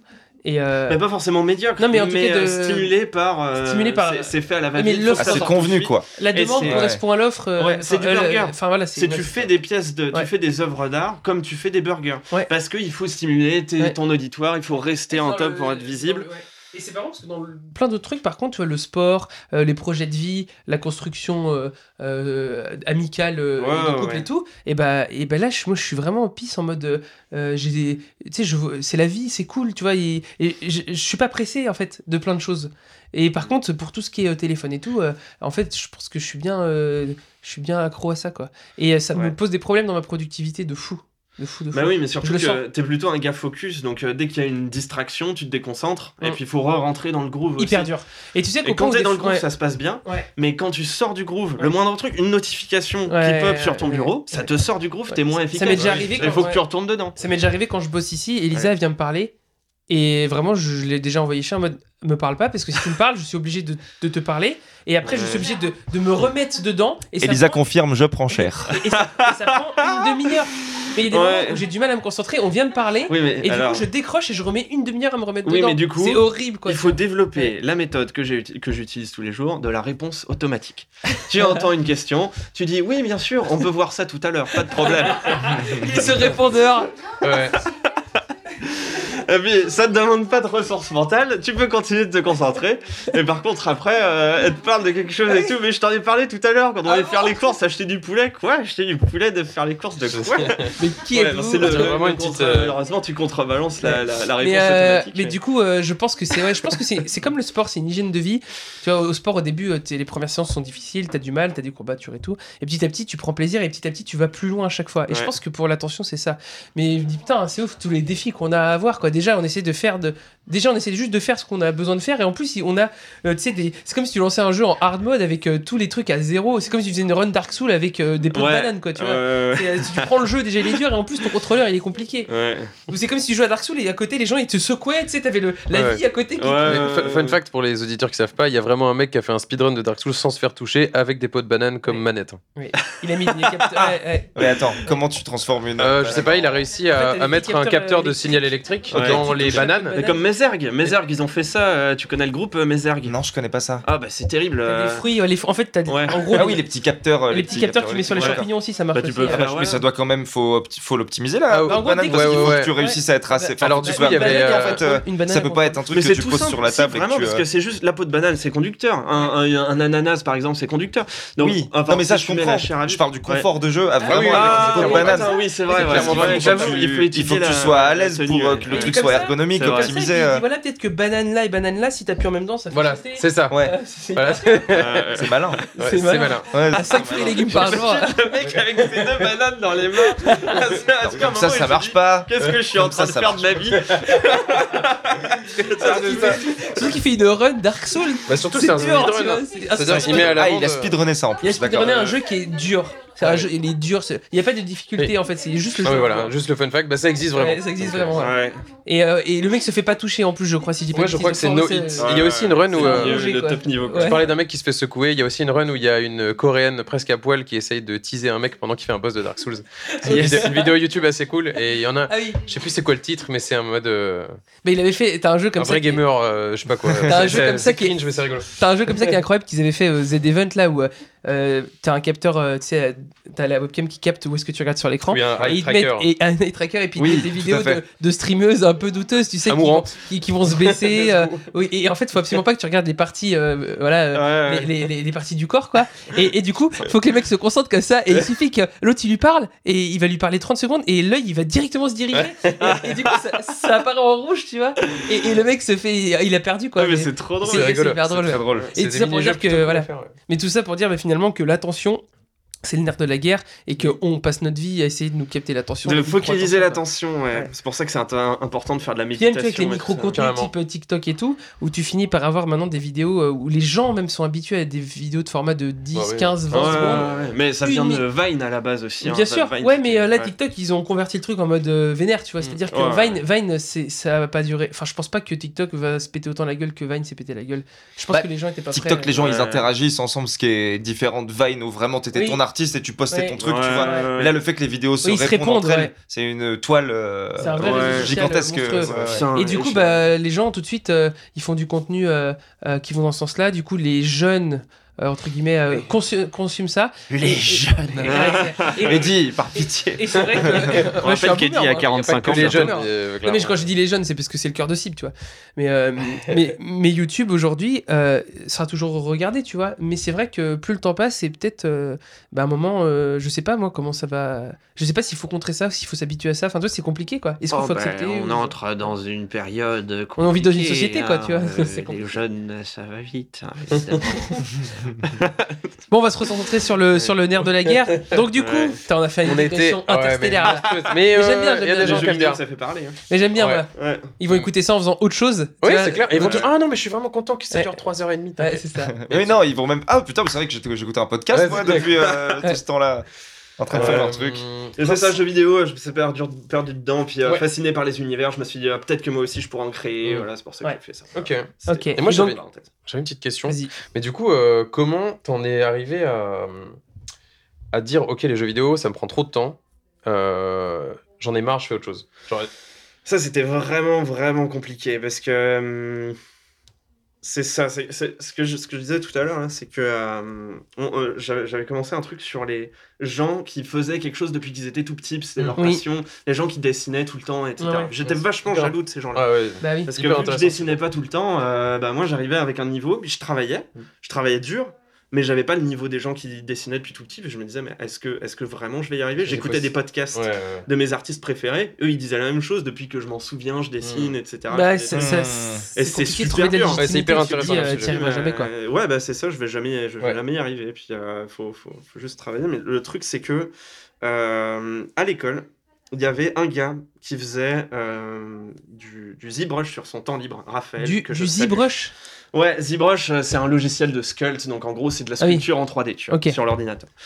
Et euh, il rentrait chez lui, puis il faisait ça le soir. Je- mais moi, j'étais super jaloux. Je me disais, mais j'aimerais tellement être capable de rentrer le soir chez Mhm. moi et de faire de la 3D pour Ouais. m'amuser. Ouais. Ouais, ouais. Et il a fallu que j'attende euh, l'apparition de. Enfin, en fait, euh, il a fallu que j'attende de rencontrer Jésus. non, non, c'est pas vrai. Et merci à notre sponsor. Jésus, Jésus. Bah, Jésus, parce- imagine, t'as un vrai pote qui s'appelle Jésus, parce que ça peut exister, Ouais, tiens. Oui, c'est bah, ça existe hein, carrément. Voilà. Il y avait Jesus Cast quelque part, ouais. c'est Oui. clair. Non, mais c'est ça, c'est. Euh, il, a il a fallu que j'attende. Absolument. c'est- Mais il a, voilà, il a fallu que j'attende de, de découvrir un logiciel qui s'appelle Blender, qui me permettait en fait Le dernier de créer... dinosaure? Désolé. Putain, pas- Non, c'était bien, c'était rapide. Ouais, au, moins, ouais. c'était rapide. Il y avait du timing. joué, ouais. Et euh, ouais, ce logiciel-là, ça permettait. En fait, le problème de, des logiciels 3D, c'est que tu fais un truc dans un logiciel. Tu fais ta 3D dans un logiciel. T'exportes ton objet dans un autre logiciel. Ouais. Euh, là, tu fais euh, par exemple la texture dans un autre logiciel. Tu réexportes, Ah, chiant, tu fais ton rendu dans un. C'est trop chiant. Ouais. Dans Blender, tu peux tout faire dans le logiciel. Et c'est un outil créatif monstrueux. trop bien. C'est gratuit.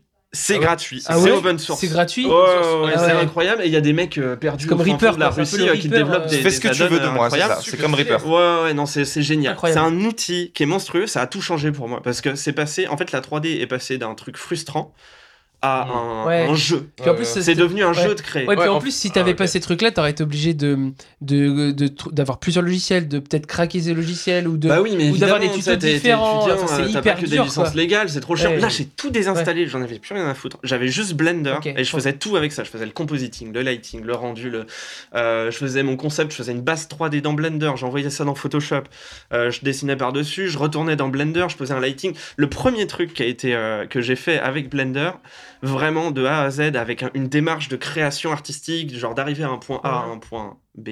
euh, C'est la lettre après le. La, c'est la, c'est la pochette de Stupéflip. Je sais pas si vous vous souvenez euh, la pochette Alors. que j'avais fait pour le concours de Stupéflip. Bah si, elle Alors, sur ton Instagram, c'est il y a longtemps. Ouais, Ouais, c'était je- il y a je me rappelle. longtemps. T'as fait beaucoup de dessins de stupéflip. Ouais, j'ai- alors Je- oui, bah oui, il y avait le Inktober Stupéflip euh, Ah une oui, année. Oui, voilà. Mais il y avait un, un moment où les gars de Stupéflip, ils avaient dit euh, bon, euh, imaginez, on fait un petit concours pour euh, rigoler pour euh, sur sur euh, Facebook et tout. Imaginez la prochaine euh, pochette du, du- de, de, de Stupéflip. Ouais. Donc là, le- la, le- la pochette du prochain album de Stupéflip. Et du coup, j'avais créé un truc et tout, j'avais fait un espèce de, de layout simple, donc avec des formes simples que j'avais ensuite envoyé dans Photoshop, où j'avais peint par-dessus, enfin j'avais euh, sketché par-dessus rapidement, je l'avais renvoyé. Et puis en fait, c'était le premier projet où j'avais passé tellement de temps à créer une pièce de A à Z, entièrement avec un outil, et ok, le, tr- le- le résultat final est pas parfait, mais à la fin, tu sais, je l'ai posté, ça a Ouais. été super bien reçu par le groupe de la SFH, ils ont été Oui. super adorables avec mon truc et tout. C'est quoi la ça a SFH trop bien marché. Euh, la C'est SFH, c'est euh, bah, la c'est communauté un- officielle de ça. française. Ouais, c'est ça. C'est Ah, un groupe. Facebook, Ouais. euh, voilà. Et ça avait été super bien reçu. Ça, tu sais, ça te donne quand même un boost d'avoir un peu un retour Bah euh, oui, sur un truc bah que t'as oui. fait. Et, euh, et donc à partir de là, bah, j'ai utilisé Blender euh, pour toutes mes créations. Je, je commençais mes trucs dedans, je finissais mes trucs dedans.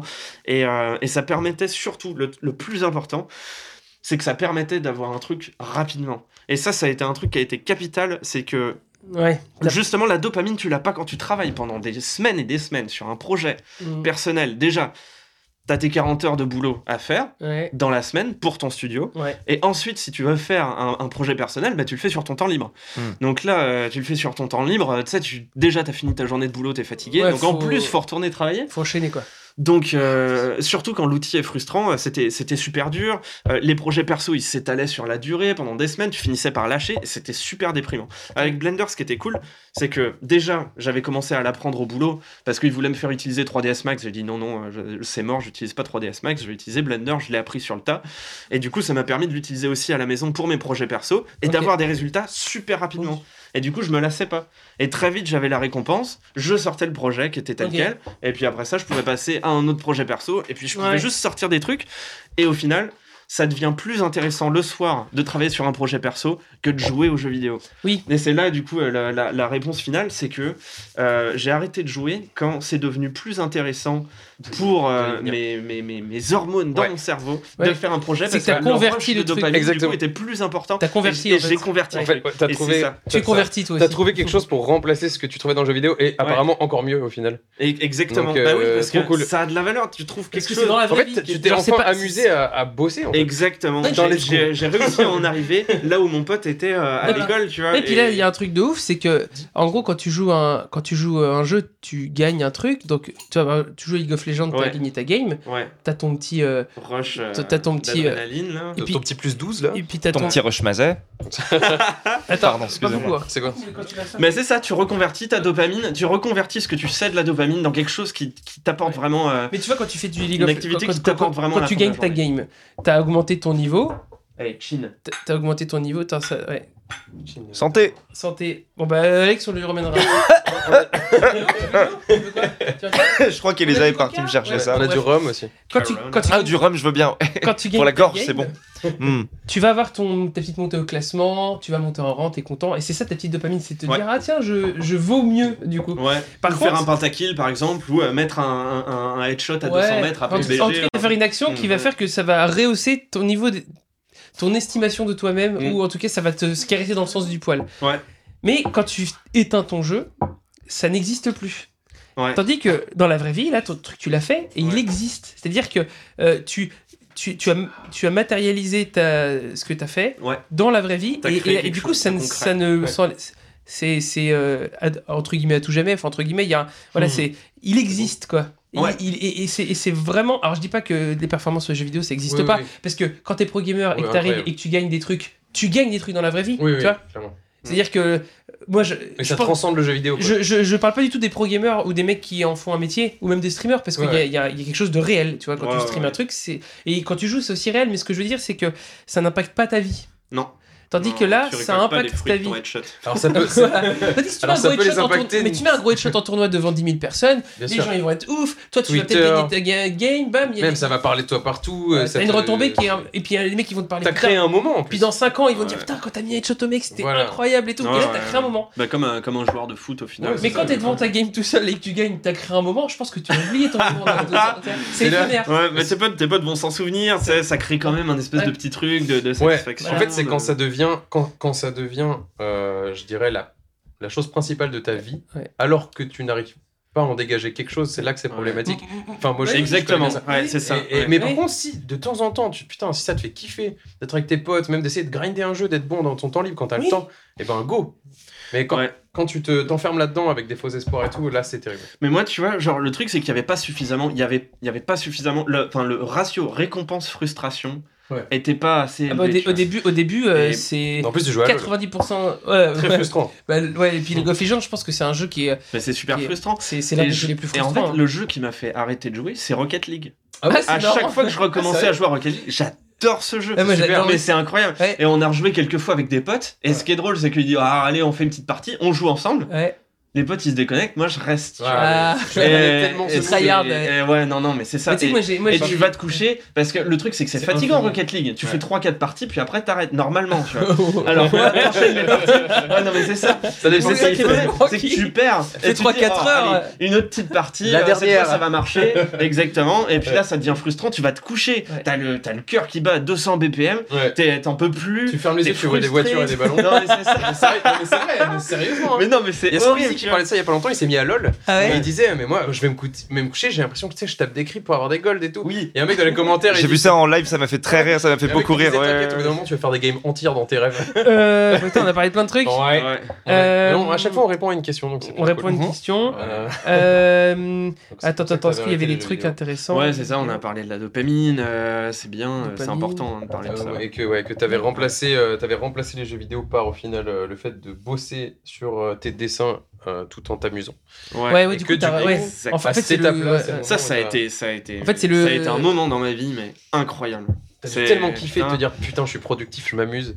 Ouais. T'es au top de ta vie. Ouais, c'est ça. c'est- tu trouves un truc dans lequel tu as beaucoup bossé, puis c'était pas évident parce que tu tra- pendant longtemps j'ai travaillé le dessin ou la 3D, puis oui, il y avait des gens dans mon entourage qui me disaient ah c'est cool ce que tu fais, etc. Mais moi je voyais mes dessins, puis je voyais Mm. tout le temps tous les défauts, surtout en dessin. Puis il y a un moment où tu te dis mais ça fait trois ans que je dessine une heure par jour, quand est-ce que je vais vraiment commencer à C'est aimer ce que je fais? ouais. Et c'était juste de la frustration jusqu'à ce moment-là où j'ai pu commencer à, à créer des trucs que je kiffe. Bah là c'était là c'était Ok. c'était bon quoi. Ouais.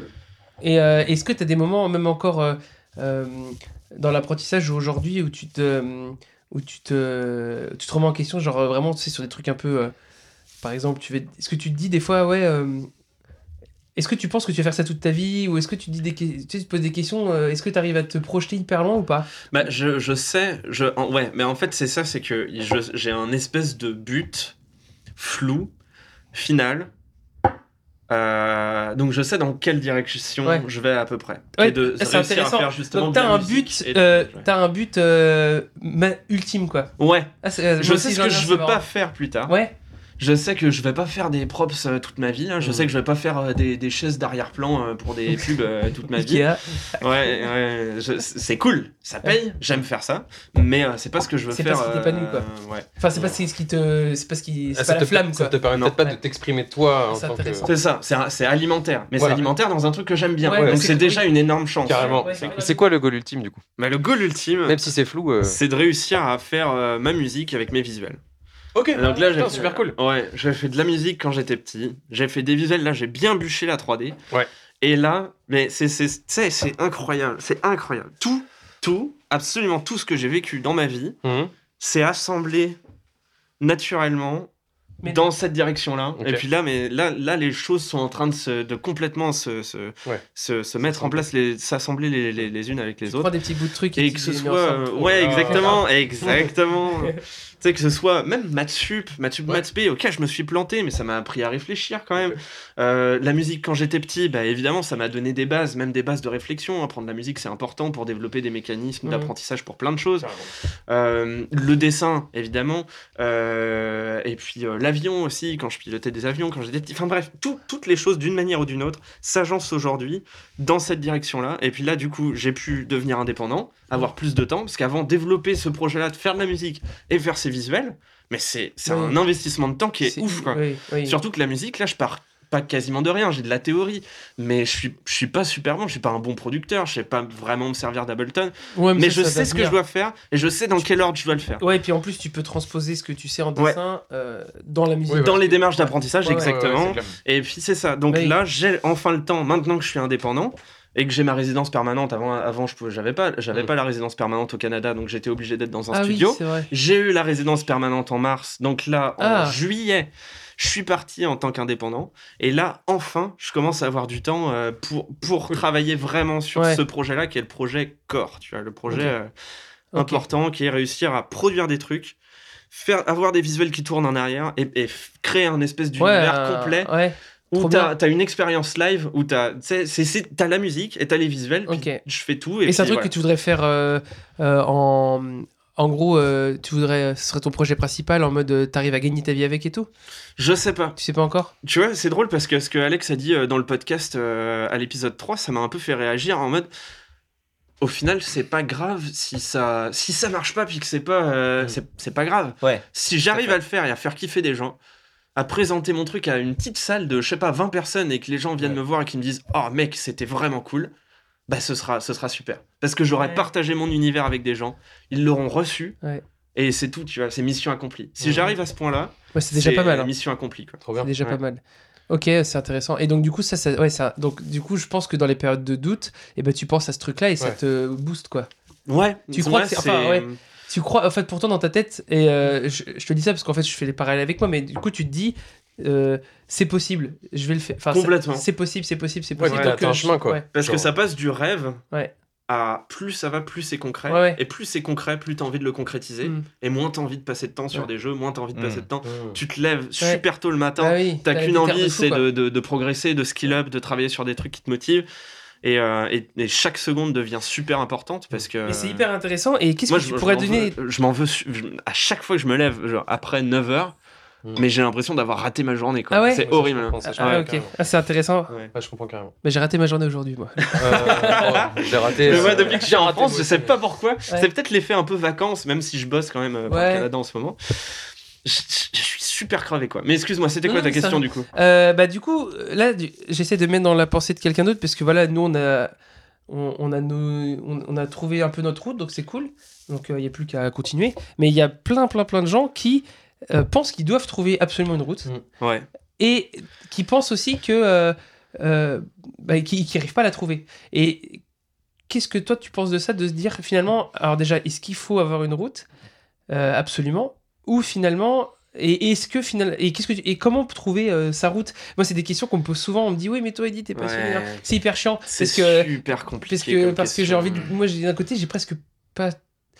Enfin, pas choisi ça, dans le sens où bah, la musique, euh, je sais, j'en fais. En fait, j'ai eu de la chance, je pense, la chance de- d'arriver sur un truc où ça a matché. Ouais, ça a Et euh, il y, a une- il y a une part de chance quand même de Ouais, se dire à un moment, ouais. bah, euh, mes parents ils auraient pu me mettre euh, au VTT, la- l'escalade, et ça se trouve ça aurait pas trop matché. Et là j'ai eu la chance d'aller sur un instrument qui match avec un truc où j'ai trouvé des profs qui m'ont pas trop dégoûté. Et il y a un mix de plein de trucs. Et c'est une chance, et, mais je pense que ça se travaille Ouh, peut-être il y a- les deux, il y a les deux. En fait, il faut, Il faut il faut savoir échouer pour pouvoir se retrouver dans ce qui te correspond vraiment. Bah pour moi, il faut, ouais, pour moi c'est, il faut, il faut, il faut la- en fait, tu peux être malchanceux, mais euh, à un moment tu vas la provoquer cette chance et il faut avoir l'intelligence de savoir la saisir. En tout cas, de saisir. Il faut savoir la saisir et il faut savoir aussi. euh, bah c'est ça, c'est il faut provoquer ta propre chance un peu parce que oui, c'est de la chance, mais il faut aussi savoir te mettre dans cette situation-là où tu peux avoir de la chance. En gros, tu influences un peu indirectement ta propre chance. Mais c'est sûr qu'il y a des gens, malheureusement, qui tr- auront jamais de passion. Puis j'écoutais une, émission un jour sur quelqu'un qui disait Bah, moi, euh, je, travaille dans une série, je pense, et puis. euh, bah, j'ai choisi d'avoir ce travail-là parce que bah, on peut pas pays. tous être euh, peintre, on peut pas tous être poète, on peut pas tous être musicien. euh, puis euh, tu sais, je laisse la place à ces gens-là qui ont cette passion. Et j'ai trouvé ça super beau. Et je remercie cette personne que je ne sais absolument pas, je me souviens plus c'était dans une émission ou quoi. Mais, mais c'est. Oui, en effet, malheureusement, il y a des gens qui. ben, malheureusement ou pas, parce que peut-être qu'il y a des gens qui sont très bien sans passion aussi. Bah ils font ouais. leur boulot, ils rentrent le soir, ils regardent la télé, ils vont être super heureux toute leur vie dans ce qu'ils ont, avec, ils vont fonder une famille, ils vont être passionnés peut-être dans la construction de leur famille. Euh, Ah, donc en fait, peut-être voilà. que l'accomplissement n'est pas forcément que dans le travail. Il peut être aussi dans la famille. Mais bien sûr, et nous, relations ça nous paraît évident Putain, que la réussite. Bah, tu vois, mais c'est ça. Et ça paraît Incroyable. évident que la réussite, pour nous, ça doit être dans le travail. Mais non, il y a la réussite Voilà. euh, amoureuse aussi, c'est important. euh, fonder une famille pour certaines personnes. Bah, c'est un équilibre, hein, c'est un équilibre. Je pense final- que moi, par exemple, tout seul, euh, je pense que si j'étais tout seul à faire euh, mon taf, euh, je, Ouais. je pense que je, je pense que je serais un peu taré. Euh, Bah, c'est- ouais, mais moi, c'est pareil. du coup, T'as euh, besoin de décrocher de ouais, ça. mais puis- c'est un- ouais. du coup, c'est un équilibre. Mais C'est vrai. euh, il y a des gens qui ont absolument pas de passion et qui viennent te dire euh, comment tu, comment on fait pour euh, pour être euh, et c'est Mais en ouais, fait, quand on me c'est pose cette très question-là, c'est personnel. tellement C'est dur hyper que personnel. ça, c'est dur quoi. tu Mais je pense qu'il faut s'intéresser, il faut sortir de sa zone de Faut confort. essayer. Il faut parler aux gens, il faut parler à des gens passionnés, il faut essayer des choses, il faut pas avoir peur de d'échouer. Il faut essayer plein de choses et il faut pas s'arrêter à la première difficulté. Puis c'est ça qui est dur parce que tu Ouais. peux être passionné d'un truc, tu vas l'essayer. Par exemple, tu es passionné de, euh, euh, de macramé. Tu vas essayer de faire du macramé, tu vas te planter, ton truc il va être affreux, il va, pondre, il va pondouiller dans ton salon, ça va être dégueulasse. Et bah tu vas te dire, bah ok j'ai fait du macramé mais c'est pas beau, je vais arrêter. Alors que si ça se trouve, si t'en fais un deuxième, il va Ouais. être plus beau. Et là tu vas te En rendre fait, compte que tu vas faire des expériences de, en mettant des perles et tout, puis ça va être En fait, bah, super en fait, beau. c'est l'environnement et l'éducation qui va t'aider à, à ça, à ça, quoi. En fait, il faut soit t'as la chance bah, de tomber sur un mec Si t'es si t'es enfant, tu veux dire. Ouais, mais bah, non, même en gros, soit t'as la chance d'avoir quelqu'un avec qui humainement ça match et qui va te t'initier à ça et qui va t'encourager et qui va te, te, te donner le goût d'aimer, tu vois. Ouais. Ou soit euh, bah, dans l'éducation, tes parents ils t'ont euh, ils t'ont euh, appris à, À être à, curieux. à être curieux, à ne pas s'arrêter à, à la première impression et puis Ouais, à aussi à, à donner pousser. confiance en l'enfant, en ses capacités à pouvoir euh, à arriver euh, à l'objectif qu'il a envie de, enfin, de sentir capable de faire les choses. Ouais. Et tu peux douter. Euh, moi, je, je me doute. Tout le monde doute, même les gens les plus sûrs d'eux, ils doutent. Mais, euh, mais dans le fond, ils savent qu'ils ils doutent peut-être à une étape, mais ils, ils savent qu'à la fin, ils trouveront la solution. Ouais. Moi, tu vois, quand, quand, quand je fais un truc, je me dis pas que je- dans ma tête, jamais je vais échouer. Mais par Ouais. contre, il y a plein de fois où j'échoue sur la route, mais je sais que je vais arriver au bout de la route. Ouais, ouais, ouais, parce Et- que c'est de la persévérance. Parce que, j'ai déjà de- fait ça une ouais. fois. Et en fait, faut- bah moi, contre, ce que je pourrais leur dire, c'est vous avez forcément fait des trucs bien une fois dans votre vie. Euh, si vous l'avez fait une fois, vous pouvez le faire euh, deux fois. Et si vous l'avez fait deux fois, vous pouvez le faire 10, 15, 20 fois. Ouais. L'idée, c'est qu'à chaque fois, ça va être peut-être des chemins différents, mais l'idée, c'est de faire ça. quoi. Ouais, c'est vrai. Mais c'est vrai. c'est un sujet hyper important parce que euh, bah, euh, soit les gens ils sont passionnés depuis le début, où il y a un truc un peu de sais, mystique, se dire ah, euh, la, la chance. de Ouais, ouais, ouais. Mais il y a des gens qui ont été touchés par la grâce, hein, qui, dès, le- dès le Bah. début, on leur a dit, toi, tu seras ça. Et puis, euh, mon, Ouais, mon mais- beau-père, par exemple, dès qu'il était tout petit, c'était, il, il allait être chef d'orchestre, et il a été chef d'orchestre, et il a fait que ça, ça a jamais été Ouais, le moindre parce que- parce qu'il y, a eu- il y a eu des alignements de planètes en mode euh. Ouais, il, il est, il aime ça, ouais, ouais, euh, il a un environnement social euh, apte. c'est ça. Il est, ouais, Et ouais, souvent, c'est pour ça qu'on se dit des fois, t'as des, t'as des fils de footballeurs qui sont footballeurs ou t'as des fils de musiciens qui sont musiciens. Ou des parce fils de pute. qui- Non, pardon. Je sais pas si ça passe. Oups, euh, non, ça marche pas. ça, du. Mais tu comprends. Ah, ça passe. Ça passe. Ça passe. Ah, ça, ça reste Ça un mot de passe. Oui. Comme, euh, comme huître. C'est aussi le même. C'est un mot, Une glissade. une glissade. Fils d'huître. Collier. Ouais. Mais euh, ouais, moi, la question que je me pose, Ouais. voilà, c'est est-ce que, est-ce que tout ça, c'est une construction sociale ou parce que moi, on m'a toujours dit, mon, bah, mon père il me dit ça, à chaque fois qu'il me dit ça, ça m'énerve. Ouais, il me ouais, dit, ouais. non mais toi, tu as un don pour la musique. Il dit que c'est Mais dans- moi, c'est c'est dans en fait, c'est gratos. Donc en fait, moi, je suis hein. arrivé et, j'ai- Ouais. et j'ai- et- et c'est gratuit. Ouais. Genre, euh, en fait, ça sert à rien de bosser 8 Il dit heures que par- tu es né. Ouais. En gros, pour lui, c'était sûr et certain, c'est dans tes gènes. C'est-à-dire que, en tant que, Ouais, c'est- voilà. que organisme pluricellulaire, tu es fait pour faire de la batterie. Ouais, genre, Ouais. la nature, elle s'est dit, la, batterie, c'est un truc qui existe depuis 150 ans. Mais la nature, elle s'est dit, ok, ils ont inventé la batterie, on va faire un humain qui, est, qui a envie de faire de la batterie. Ça pas possible. Il y a peut-être des gens qui sont nés qui étaient faits pour faire de la batterie quand la batterie n'existait pas encore. Ah merde, bah, ils se sont euh, retrouvés dans, une, dans merde noire à pas savoir ouais. sur quoi frapper, euh, à batterie pas savoir existe. qui dirigeait. Qu'est-ce que je fais ça existe. euh, même euh, voilà, dans- la batterie existe dans l'univers de base. quoi. Ça C'est dans- l'humain. C'est c'est dans le package des, de- du jeu. Ouais. Mais surtout C'est- le problème avec Ça se trouve, il y a des champions de télékinésie aujourd'hui qui sont là, genre merde. euh, c'est sa façon aussi de dire que t'es bon. Euh, et aussi, il y a un autre truc. par Ouais. Ton contre, père, il va pas te parler de tes ghost notes euh, Non, ou mais- de tes- de Charlotte, tu vois, il te voit jouer de la Il batterie. pourrait dire c'est le travail. Ouais, bien sûr. Oui, voilà, c'est ça. C'est que ça annule le fait que, bah putain, t'as quand même énormément bossé pour faire bah, la ça fait quoi. 25 ans que je fais ça, donc euh, c'est facile. petit, euh, moi, je te vois aussi, tu vois, et. mais c'est bien et la que musique au sens large, tu vois. tu vois.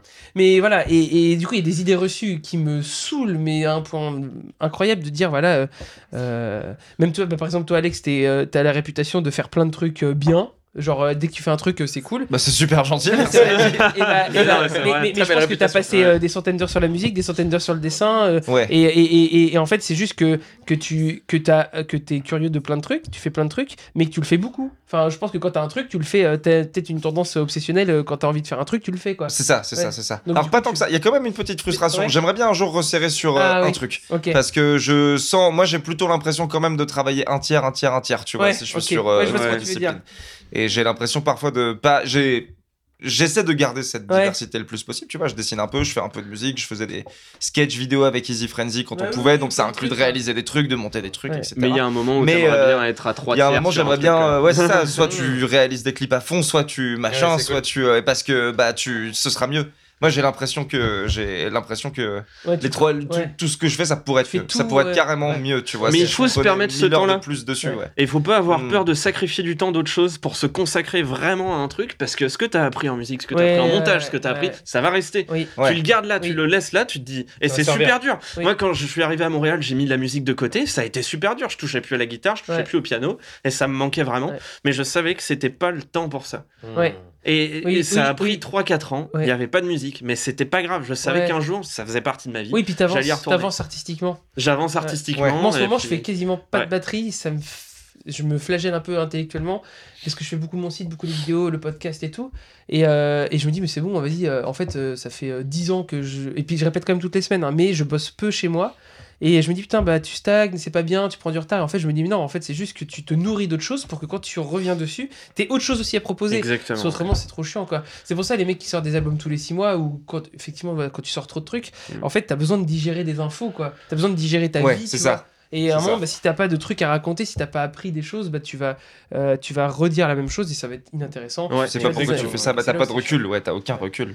J'ai failli me faire agresser par le le chat. Mais ouais, super intéressant. Est-ce que, est que vous avez des questions? Est-ce que t'as un sujet que tu voulais aborder ou pas? Euh, on a, on a parlé de beaucoup de choses, mais euh, est-ce que t'as un truc euh, hyper important que tu voulais parler? Je pense que oui, mais ça me revient pas. Ça va me travailler après, je vais pas dormir pendant deux semaines. je me dis merde, j'aurais dû aborder ce sujet-là. Ah, bon, on fera un épisode 2. Ah, ça va te Bah, les ça va te Les flageolets, ça m'a toujours passionné. Non, non, c'est pas vrai. Je crois qu'il allait dire se flageller. Ce flageolet, alors, la scarification, c'est parti. Toi, t'avais une Mais question t'as, pardon, t'as fait de la musique, t'as composé des chansons, t'as fait des, tu t'es j'ai composé moment des tout petit petits peu, euh, trucs. J'ai que composé des petits trucs. Est-ce que euh, tu nous enverrais pas un truc pour mettre dans le podcast On pourrait- Ça pourrait être la musique d'ouverture Ah mon dieu, putain. Ah, alors quand on refait une c'est chanson de techno, non, mais non. voilà. C'est C'est c'est un embryon de truc. Ouais. Ouais, bah je, je t'enverrai peut-être ça, ouais. Mais il y a, Oui, y a non, pas vraiment. après, moi, ce qui m'intéresse, c'est de me dire aussi à un moment, Mais je euh, dis ça, c'est pour est-ce le qu'il se passe dans ta tête de, tu sais quoi, je, je lance une carrière, je lance des trucs, je me pose devant Ableton à un moment, je fais un morceau, tu Ouais. vois. Mais ça commence. Est-ce que c'est arrivé ça? Ça C'est- commence. c'est- ouais. mais le truc, c'est que c'est arrivé à des moments où j'avais pas le temps pour ça. Donc, euh, c'était c'était arrivé à des moments où j'étais bien dans mon boulot. Ouais. Et du coup, j'avais de l'espace créatif. Donc, cet espace créatif-là, quand j'avais fini ma journée de boulot, je me mettais devant Ableton, je travaillais un peu. Et au bout d'une semaine ou deux, là, la production recommençait, ça redevenait un rythme intense euh, au boulot. Et puis là, du coup, bah, j'arrêtais la musique. Hmm. Et euh, c'était tout le temps comme ça parce que c'était pas le moment pour la musique. Et là, vu que j'ai du temps, j'ai moment. du temps à allouer, c'est le moment. Donc là, j'ai travaillé sur des projets personnels euh, qui, étaient, qui étaient importants, mais là, à mon retour à Montréal, je vais enfin avoir le temps de... Donc on peut dire que dans moins d'un an, on peut entendre un truc. Dans moins d'un an, tu peux entendre un truc. Ah, Exclu. On le mettra sur le. Ouais. J'ai trouvé ce que je voulais aborder. On l'a pas abordé et euh, c'est, ça sera dans le titre comme ça.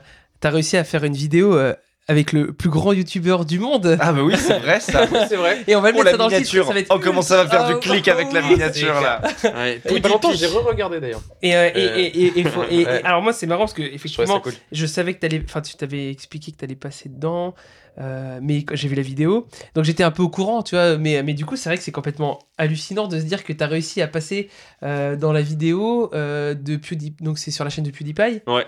Euh, c'était il y a 2-3 ans peut-être, comme ça, 2 ans. Ouais, c'était il y Avant le Covid, a, donc, euh, c'était il y a oui, deux c'est ans.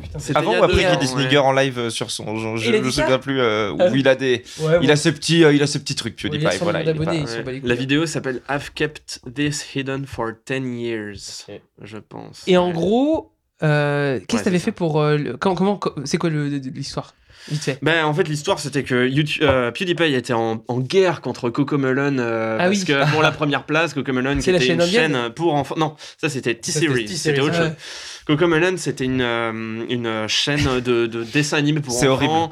Et puis, donc, il avait repris le, il avait repris l'intro de Cocomelon, il l'avait mis au début de ses vidéos, en la parodiant un peu pour faire Ouais. genre, ouais, euh, euh, quand les enfants vont entendre le début de mes vidéos, ils vont venir et puis je vais convertir euh, les enfants à mes vidéos, tu vois. C'est là que ça vient le tum tum tum tum du début. Ouais, Ah exactement, ouais, je c'est savais ça. pas c'est du les- tout. ouais. Et du coup, tout le Ah monde ouais. utilisait ce template-là euh, et faisait ses propres intros, les Ok. envoyait sur Reddit, donc le subreddit de PewDiePie, et les intros étaient euh, Oui. upvote et il les utilisait dans ses vidéos. Ok. Donc je me suis dit, c'est parti. J'ai attendu, je pense, un an avant de faire la vidéo. Heureusement, ça a duré. Mon pire cauchemar, c'était Ah ouais.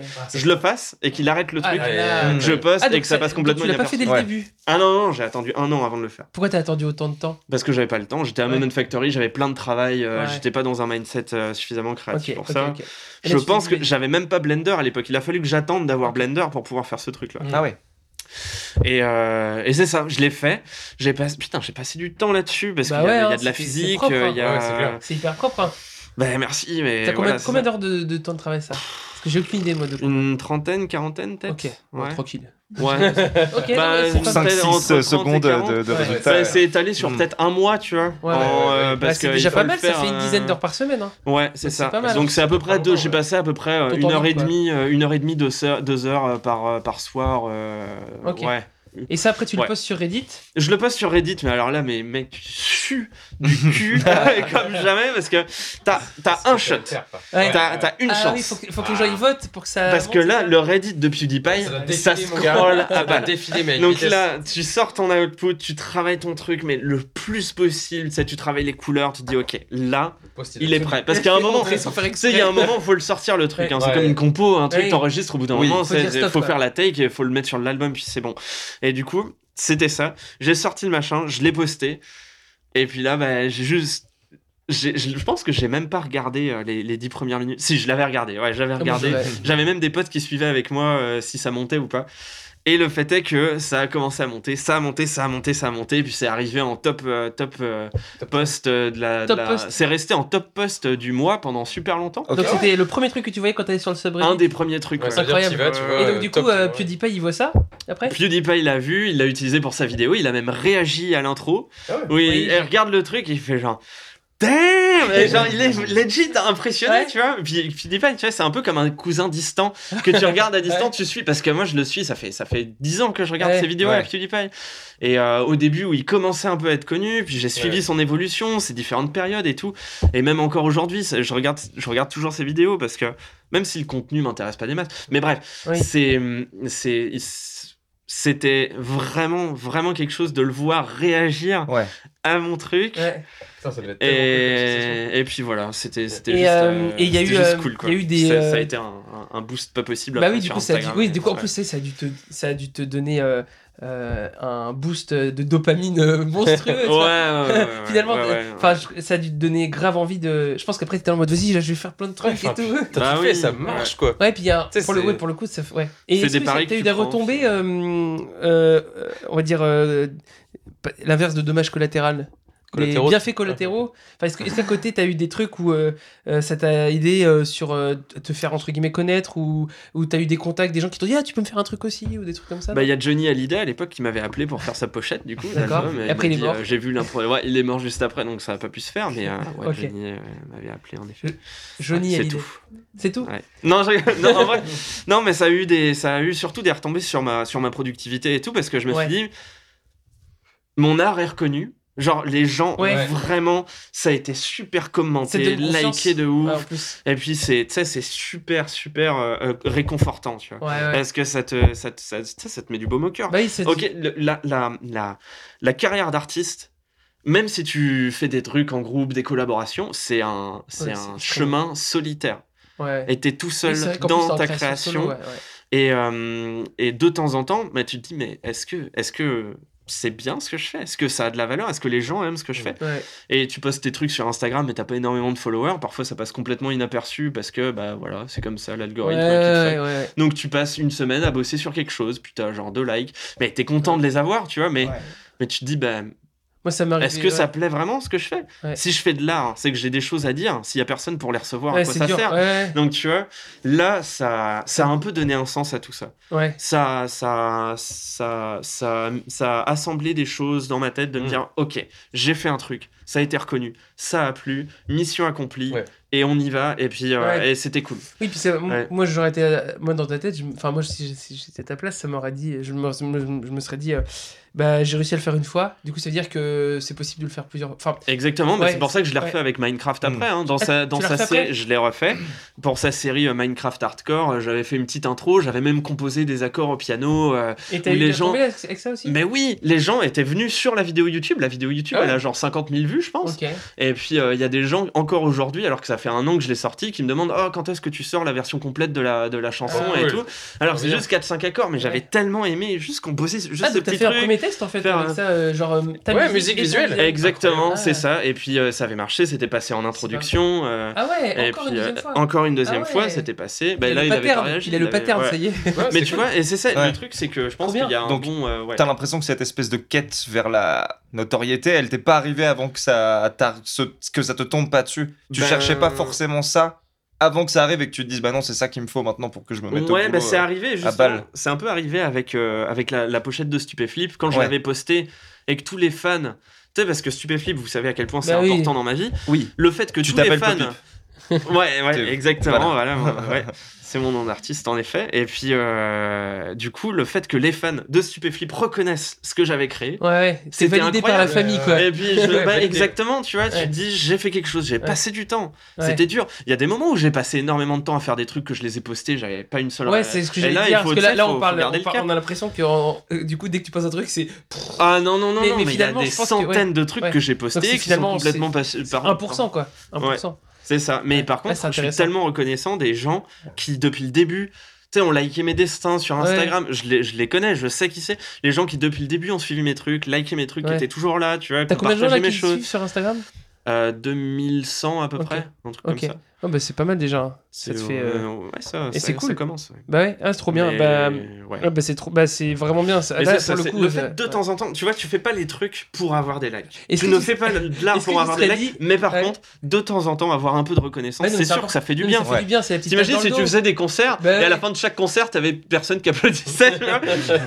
c'est arrivé, j'ai fait des concerts éclatés, hein, j'en ai fait un. C'est déjà arrivé plein de fois. Aïe, aïe, Enfin, c'est déjà. Bah, j'ai fait des. des... bah, jouer dans des salles vides enfin il y a personne quand tu commences Ah le concert et il y en a deux Ouais, trois qui là, faut, tenir le Ou cap. tu quoi. joues trop tard et il y a personne. Ou... Ouais. en fait la Ouais, technique tu- c'est de jouer constamment comme si tu Bah, jouais tu- devant bah, tu- 60 tu- 000 tu gens dis que tu fais une répète. Comme quand tu streams et puis soit devant personne soit devant tout le monde quoi. voilà Ouais, Ouais, bah ouais, c'est tu- exactement ce qu'il disait Alex en fait. C'est il fait comme s'il y avait euh, je sais pas combien de trouve- personnes qui te regardent. Ça se trouve, t'as un On mec qui va arriver dans la salle et lui, il, ça. bah, il, il- il programme des concerts, il va te programmer un pur concert, tu tu sais pas en fait. Ouais. Et c'est c'est ça qui est dur, c'est la constance, c'est d'être Mm. régulier. C'est pour ça que. de donner le meilleur de toi-même, et bah dans les tout petits Quand tu vois en ce moment avec le Covid et tout, et bah. euh, je- je- Là, pour être hyper honnête, euh, j'ai qu'une seule envie, c'est de faire un troisième album et j'ai la flemme de faire des concerts. Alors que c'est le truc qui m'a animé toute ma vie de faire Ouais. des concerts. Genre, j'aurais même pu. Si on me disait aujourd'hui tu peux retourner faire des concerts, je trouve ça.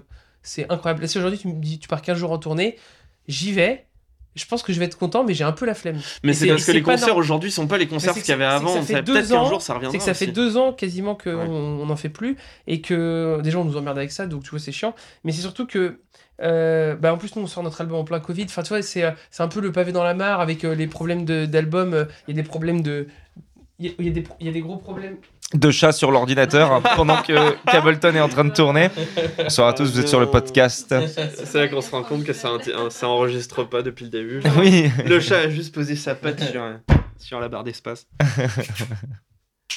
Mais euh, ouais, c'est bon. And Enfin, we're bah, back. Pour les artistes aujourd'hui, c'est compliqué. Et c'est vrai que moi, au début, je me disais, je m'en bats les couilles. Moi, de toute façon, ma motivation, elle est infaillible. C'est pas ça qui va m'arrêter. Mm. Et bah, je sens là les dommages, euh, tu sais, les dommages un peu. Tu sais, comme si euh, t'avais pris une tarte il y a deux ans et que tu ressens la douleur maintenant. Ouais. Mais c'est un peu ça. Et Ah, là, du coup, je sais que c'est passager, mais euh, j'ai envie de vivre mon, mon balécouillisme. J'ai envie de me dire, bah, je vais assumer de pas avoir envie, et je vais le faire quand même, mais je, je vais pas nier. Parce que tu sais, ça fait bizarre, hein, quand t'as toute ta vie été motivé par un truc et qu'aujourd'hui t'es moins motivé. Et bah tu te dis il y a un problème. Alors qu'en fait je pense que c'est pas grave c'est des passades tu sais Ouais. je mais Ouais. du coup je au bout de, de renier ça je l'assume. Je me dis bah ok j'ai pas envie de le faire. Je le ferai parce que bah c'est comme dans tout truc c'est de la discipline. Il faut Ouais. pas perdre le truc. Si des fois j'ai pas envie d'aller au sport j'y vais. Mais quand je vais faire mes concerts je serais content d'y être. C'est juste que bah avant j'avais pas la flemme de le faire où je pouvais faire me faire des concerts un peu à l'arrache tu vois ces fameux concerts pourris. Aujourd'hui un concert pourri ça ça va me faire chier alors qu'avant Ouais. je m'en foutais Ouais. mais je sais que c'est passager, que ça reviendra et qu'il y a plein d'autres choses qui me motivent dans la musique. Et, euh, mais je- là, aujourd'hui, je préférerais faire un album enfermé en studio, tu vois. Ouais, ouais, ouais, ouais. mais euh, Ouais. c'est- ça correspond aussi à l'ambiance générale. Hmm.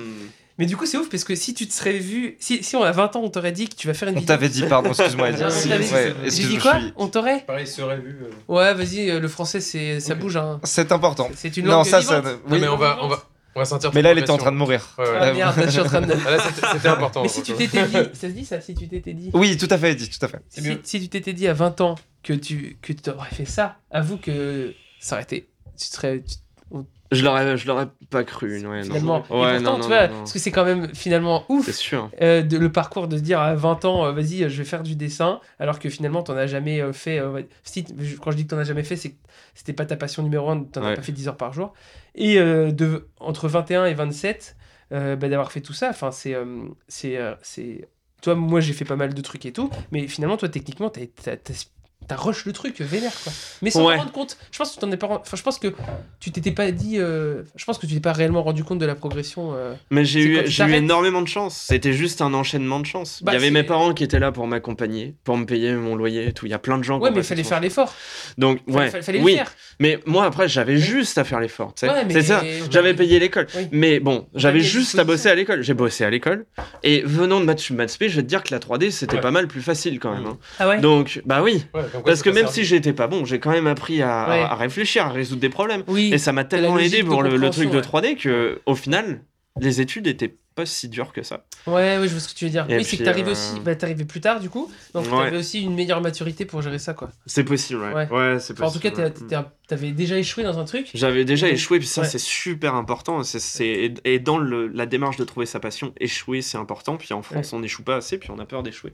Alors que l'échec est Mm. sain et nécessaire dans, le, dans l'établissement d'une que, personne. en fait, euh, c'est dingue parce que quand tu réfléchis, le métier principal, la, la fonction principale d'un scientifique, c'est d'échouer. Parce Ouais. que le but, c'est lui, c'est de trouver des choses. Ouais. Donc, il est dans un environnement, il teste des trucs, il dit ça, ça marche pas, ça marche pas, ça Ouais. marche pas. Et puis, une fois sur, un, sur 100 000, oh, ça, ça marche. Donc, les mecs qui trouvent les vaccins, ils- la majorité de leur travail, c'est d'échouer, tu vois, pour trouver le bon truc. Mm. Et donc, du coup, je comprends pas que toute la société est basée là-dessus, euh, sur l'échec, techniquement, même quand tu. Enfin, je veux dire, euh, sur la base de la base, dans l'apprentissage. Mm. Et euh, on vend une- la perfection comme quelque chose de positif. Enfin, c'est trop bizarre. Ouais.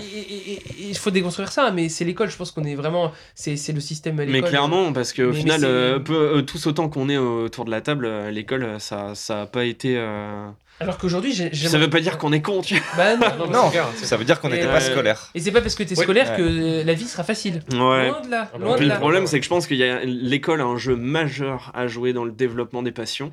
Et euh, il y a des pays comme l'Allemagne, par exemple, euh, qui, qui, euh, qui mettent ça un peu à l'avant, euh, beaucoup plus. Où Ouais. euh, tu sais, tu travailles le matin, mais l'après-midi, tu fais ce que tu veux, puis t'as as le temps Mm. d'explorer des trucs. Quand t'es enfant, t'as besoin d'explorer des Mais trucs. mais T'as pas mais envie bon, d'être là à faire du catéchisme. Ouais, c'est clair. Mais Ouais. même aujourd'hui, c'est- t'as besoin. Moi, ce que je disais à l'élève tout à l'heure, qui est un adulte, je lui ai dit prends ta batterie et amuse-toi comme un Ouais. enfant dessus. Ouais, Cherche. découvre. Ça, c'est très C'est important. un- hyper ouais. important. Parce que Super important. là, en fait, je vais faire un cours hyper thé- théorique, en mode euh, hyper vénère, genre tu fais ça, ça, ça, ça, euh, Ouais. hyper technique. Et je lui dis par contre, attention, si- je dis ça, c'est une partie de, ce, de, Oui. de ton travail. Je dis là, on fait même pas de la musique, là, on travaille de la frappe. Ouais. Je dis par contre, à un moment, prends ta batterie et Amuse-toi. explore. Ouais. Fais des trucs. Parce que l'adulte, en tant qu'adulte, bah, tous les soirs, il va prendre Ouais. ses petites partitions. Mais c'est Et puis il va important, répéter ses petites parties de tu- batterie. Mais il va pas apprendre ce que c'est que jouer de la batterie. Oui, puis il va, c'est- ça va le saouler hein, de, Ouais. de faire la même. Enfin, faut, faut, qu'il- faut se marrer quoi. Ouais. Faut, et c'est hyper important. C'est c'est 50%. euh, C'est sûr, c'est vraiment marrer. bien que tu fasses ça parce que c'est tellement pas fréquent dans c'est- bah. Amuse-toi. Mais moi là où tout C'est pas valorisé même. Ouais. euh, Moi, Bah la- non, c'est pas. Ouais. Moi, la batterie, euh, à la batterie, tous les trucs que j'ai trouvés, c'est des trucs euh, que j'ai fait en m'amusant. Ouais. Bah, la preuve, les profs l'ont dit, arrêtez de, arrêtez de jouer quoi. Enfin, tu sais, ils te le disent les profs, euh, Ouais. ils disent arrêtez de, de faire les cons, arrêtez de jouer. Alors que, bah, on le voit très bien, mais le principal facteur d'apprentissage chez les animaux, c'est le jeu quand ils sont gamins. Tu vois, les Ouais. chats ils jouent, les, les vrai, chats hein. ils jouent. Même pour, Putain, apprendre à, c'est vrai, même pour apprendre à chasser, euh, Ouais. tu joues Ouais. avec Tu tes joues. frères et sœurs Ouais. en euh, Quelqu'un roleplay qui en ne fait. joue pas, c'est quelqu'un fait. qui, qui n'apprend pas. Ouais. Enfin, les- et du coup, bah, mais de toute façon, voilà, on est, on est tous d'accord. Il faudrait inviter un mec qui, tu sais, qui est pas du tout d'accord avec ça. Ouais. Et que Ou, un mec, euh, ouais. ou un mec qui est vraiment euh, qui a étudié la théorie de l'apprentissage. euh, Mais même un mec qui bah, euh, on a, bah, on a Oui, J'ai étudié fait- ça pendant 5 ans. moi. Je ne connais, je ne savais pas. Ne me tapez pas dessus dans les Oui, oui, commentaires. oui, oui. Je Allez, travaille à l'école parce qu'il faut connaître son ennemi dans la vie euh, parfois. Ah ouais, putain, bah écoute, euh, bah oui, mais j'étais pas là le jour du podcast parce que j'ai fucked up. Bah j'ai fait une connerie. J'étais pas. Oui, bah moi non plus, j'étais Pas content. Je m'étais dit, putain, j'aime bien. 15 Il m'a dit à j'aime bien 15h30 Alex, qu'il serait pas là alors qu'on a débuté à 13h.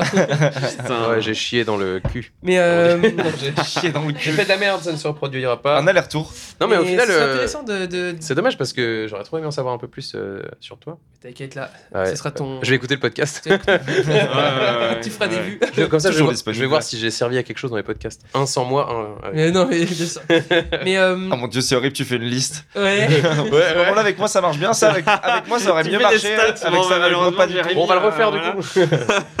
Bon, ça fait. On, on a fait nos 120 minutes qu'on fait On a nos deux heures. On a des heures. Ouais. On fait tout le temps pour l'instant, on fait tout le temps 120 minutes. On est à 127 Et- minutes. Honnêtement, je pense qu'on pourrait, je pense qu'on aurait pu continuer. encore. Ouais, moi j'ai une autre question. Je sais pas si ça a fait chier. Vas-y, vas-y, vas-y. Mais euh, comment ça, t'as conduit des avions quand t'étais petit? Quentin Ouais, Je t'ai vu, Quentin a dit ça, et, et Jérémy, a, a- a- les yeux on se sont écarquillés pour Ouais, moi j'étais Personne Son père d'avion. euh, je vais avec mon- drogue. Euh, bah, de mes Non, 5 mais à en 8 vrai, parce que c'est passé super inaperçu, tu vois. Mais ouais, c'est vrai, quand je conduisais des avions quand j'étais petit, tout le monde était en mode, ouais, ouais, grave. carrément, mec. C'est quoi, je sais qu'il Ouais, moi aussi, euh, je ouais. sais qu'il a fait du planeur et du Non, mais du parachute. coup, bah, moi je veux savoir, euh, en plus, pareil, Parce que je suis bah, vraiment son pote, comment moi, je ça se sais, fait moi. que- Comment ça se fait? Enfin, euh, raconte-moi euh, comment et pourquoi en fait? Bah, j'étais, j'ai été pilote Airbus de mes 5 à 8 ans. Euh, c'est ça, ils m'ont dit, euh, ouais, vas-y. on C'était évidemment, avait pilote nulle part. Ils ont Ouais. pris le premier gamin, quoi. Ouais. J'étais passionné, alors ils Ah aimaient bah ouais, ça. ouais, ouais, la passion. Ah, ils voyaient les étoiles, les, écoles dans les, les- les étoiles dans les yeux. Bah, bref, non, j'arrête les conneries. Euh, non, mais c'est ça, j'ai toujours été passionné d'aviation euh, par mon père et. euh, et puis, euh, enfin, ouais, via, via mon père qui était, qui était passionné. Puis, euh, il m'emmenait en vol quand, quand j'étais petit, quand lui il passait son brevet. Euh, après ça, moi, j'ai piloté des avions télécommandés euh, dès l'âge de, je pense, 8-9 ans. Euh. Euh, puis voilà, ça s'est enchaîné. J'ai fait du planeur pendant deux, trois, trois étés. J'allais euh, pendant un ou deux mois, puis euh, c'était, c'était génial. Ouais, Alors, c'est des, c'est des étés incroyables. Ouais, j'ai, j'ai environ, je pense, 70 heures de, de vol en planeur. Euh, c'était, mais c'était génial, c'était fou. Puis ça, c'est pareil, ça a toujours, ça a toujours fait partie, euh, partie de moi. Après ça, j'ai fait du parachutisme, donc j'ai euh, Ah ouais, ok, putain. un, vo- un, un saut en tandem et puis 11 sauts en solo. J'avais fait la Mm. formation euh, pseudo-militaire où en gros tu sautes Trop tout de stylé. Suite euh, Ah ouais. tout seul. Je savais Tu pas du sautes tout. tout de suite tout seul. Ouais, ouais, t'es accroché. En fait, ça s'appelle la formation militaire, c'est en club.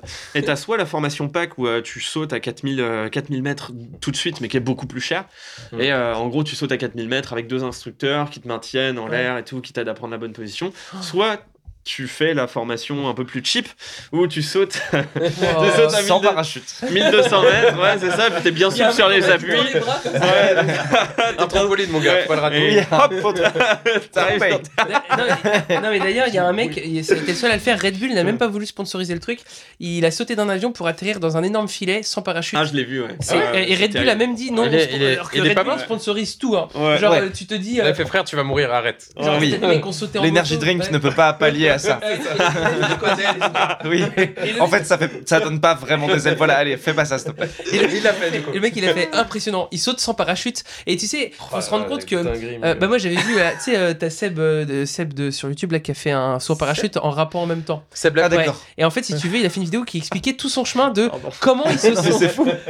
Comment, comme- L'être humain, en fait, est prêt à tout. Mais absolument tout.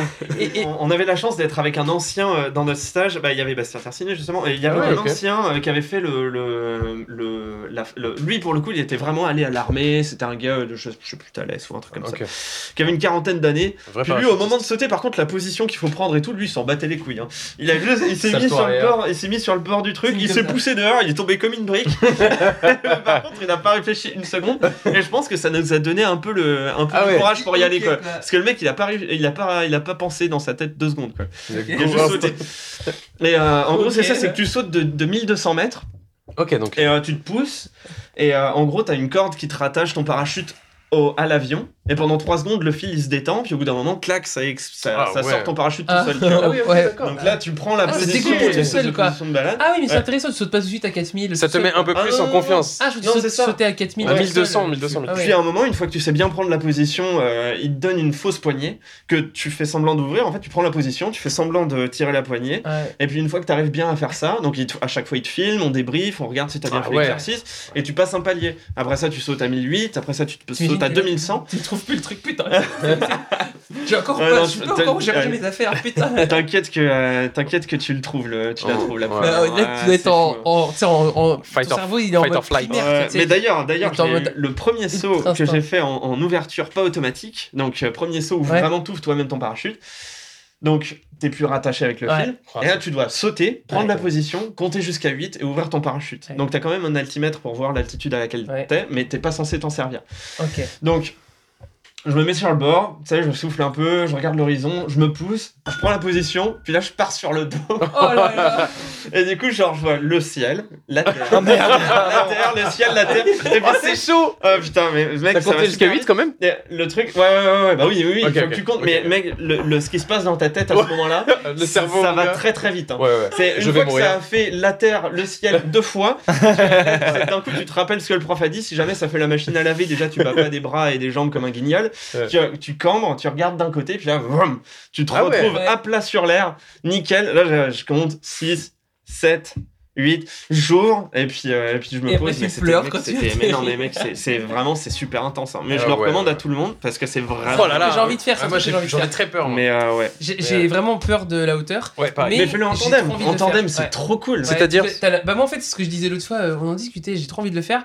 Et, et- et en fait moi le stress, euh, il y a un côté où tu sais maintenant j'ai le truc un peu fataliste de me dire bah euh, je vais rentrer dans l'avion et en fait quand l'avion va décoller je vais me dire bah ça y est, ce n'est plus de mon ressort. Tu sais il y a un côté où ah la- oui, oui Et mais du oui, coup, complètement, bah, t'as lâché. ouais. Et, et ça m'arrive maintenant souvent de penser comme ça, de me Ouais. dire, bah, j'ai fait les trucs et maintenant, bah, par exemple, tu vois, genre, t'as fini ton album, il va sortir, Ouais. tu peux stresser de comment ils vont, les gens vont le prendre. Mais Et bah, c'est fini. Et bah, du coup, C'est moi, je me dis, bah, en fait, c'est le stress est déjà fini parce que, bah, en fait, j'ai j'ai plus d'impact, Ouais. j'ai déjà fait et finalement, et bah, quand je pense au saut euh, en hauteur, mais je pense à ça, quoi. quand tu, quand tu sautes en parachute, t'as le côté inéluctable du saut, tu sais que tu vas devoir sauter, c'est là le moment le plus stressant. Quand Oh tu montes dans l'avion et que ça monte lentement, Mm. tu peux pas vraiment parler aux gens la parce que le bruit du moteur est assourdissant. Ouais. Donc tout le monde s'est assis silencieusement dans l'avion, un peu comme un, un- des parachutistes à, à la Ouais. guerre, tu vois. Genre tout le monde est tout le monde est genre tassé dans l'avion, ça monte silencieusement. Tu regardes ton altimètre, tu vois que l'altitude à laquelle tu dois sauter arrive lentement. Moment, ça se stabilise. Aïe aïe aïe. Ton prof, il ouvre la Ouais, porte c'est derrière parti. Oh là là, c'est parti. regarde, Battle Royale. T'es assis sur le bord de l'avion, puis t'as le vide là, euh, tu vois la Euh. piste en dessous, à 2000 mètres plus bas.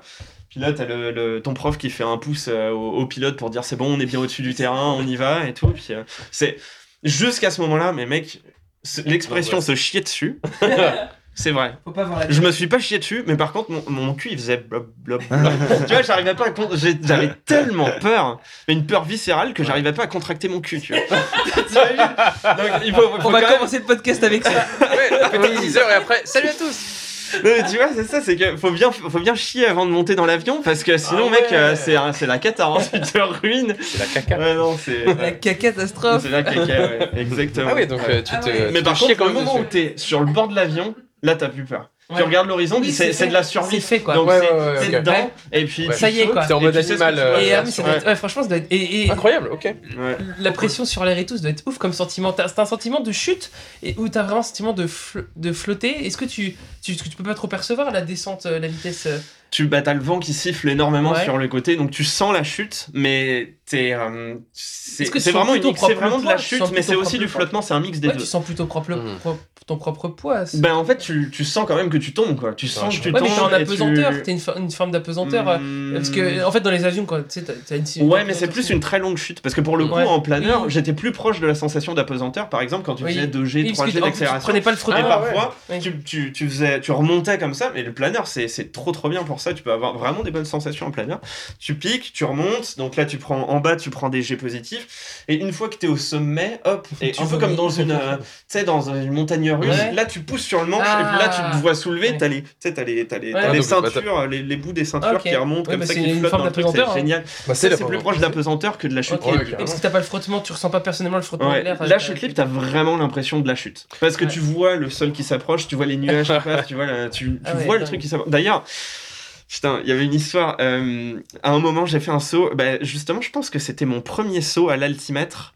Donc, une fois que t'as compté jusqu'à 8, le prochain saut, c'est le saut à l'altimètre, donc tu vas encore plus haut. Ok. Puis là, tu regardes ton altimètre, et en fait, quand l'aiguille est rendue dans une certaine zone, donc Ouais. une zone euh, orange, euh, mettons, de, du- de l'altimètre, t'ouvres. Parce que la zone orange, ça équivaut à peu près à 1000 mètres d'altitude, qui est l'altitude à laquelle t'ouvres ton parachute, tu vois. Donc là, il me donne l'altimètre, je vais dans l'avion, je saute, et puis, tu sais, je prends la position, puis je me dis, putain, euh, le sol, il, il arrive vite quand même, tu vois Ouais. Et j'ouvre mon parachute, je me pose, mais j'ai été sous voile pendant vraiment pas longtemps. Ouais. J'arrive, je me fais engueuler. Ah là là. Mais, mais t'es complètement malade T'as ouvert à 600 mètres, qu'est-ce qui t'a pris, machin? Et J'ai ouvert super bas parce qu'il m'avait donné un mauvais altimètre. Et la Ah, zone et- orange de l'altimètre, Oh là là. c'était pas la même que sur l'altimètre. Oh l'erreur. Bah c'est lui qui a fait l'erreur. C'est lui qui a fait l'erreur. Mais c'était eux qui ont fait l'erreur. retrouver en Mais il y en avait un, tomate il, était le, le responsable, il était, il en pouvait plus, il a engueulé tout le monde. Parce que, vous voyez, ils te suivent aux jumelles. Et Ah ouais, il ouvre pas. T'imagines le mec qui tombe, il tombe, il tombe.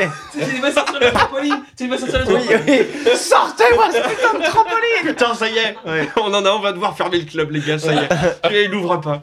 Euh, T'as quand même un parachute de secours. Hein. Si rendu à 400 mètres, euh, ton parachute il est pas ouvert, je pense que je devais être très très très proche Ah ouais. de l'ouverture du parachute de Donc secours. c'est automatique Il automatiquement C'est parce que ouais, t'as un variomètre qui a un, Ah un ouais. calculateur de vitesse verticale dedans. Incroyable. Qui fait la différence.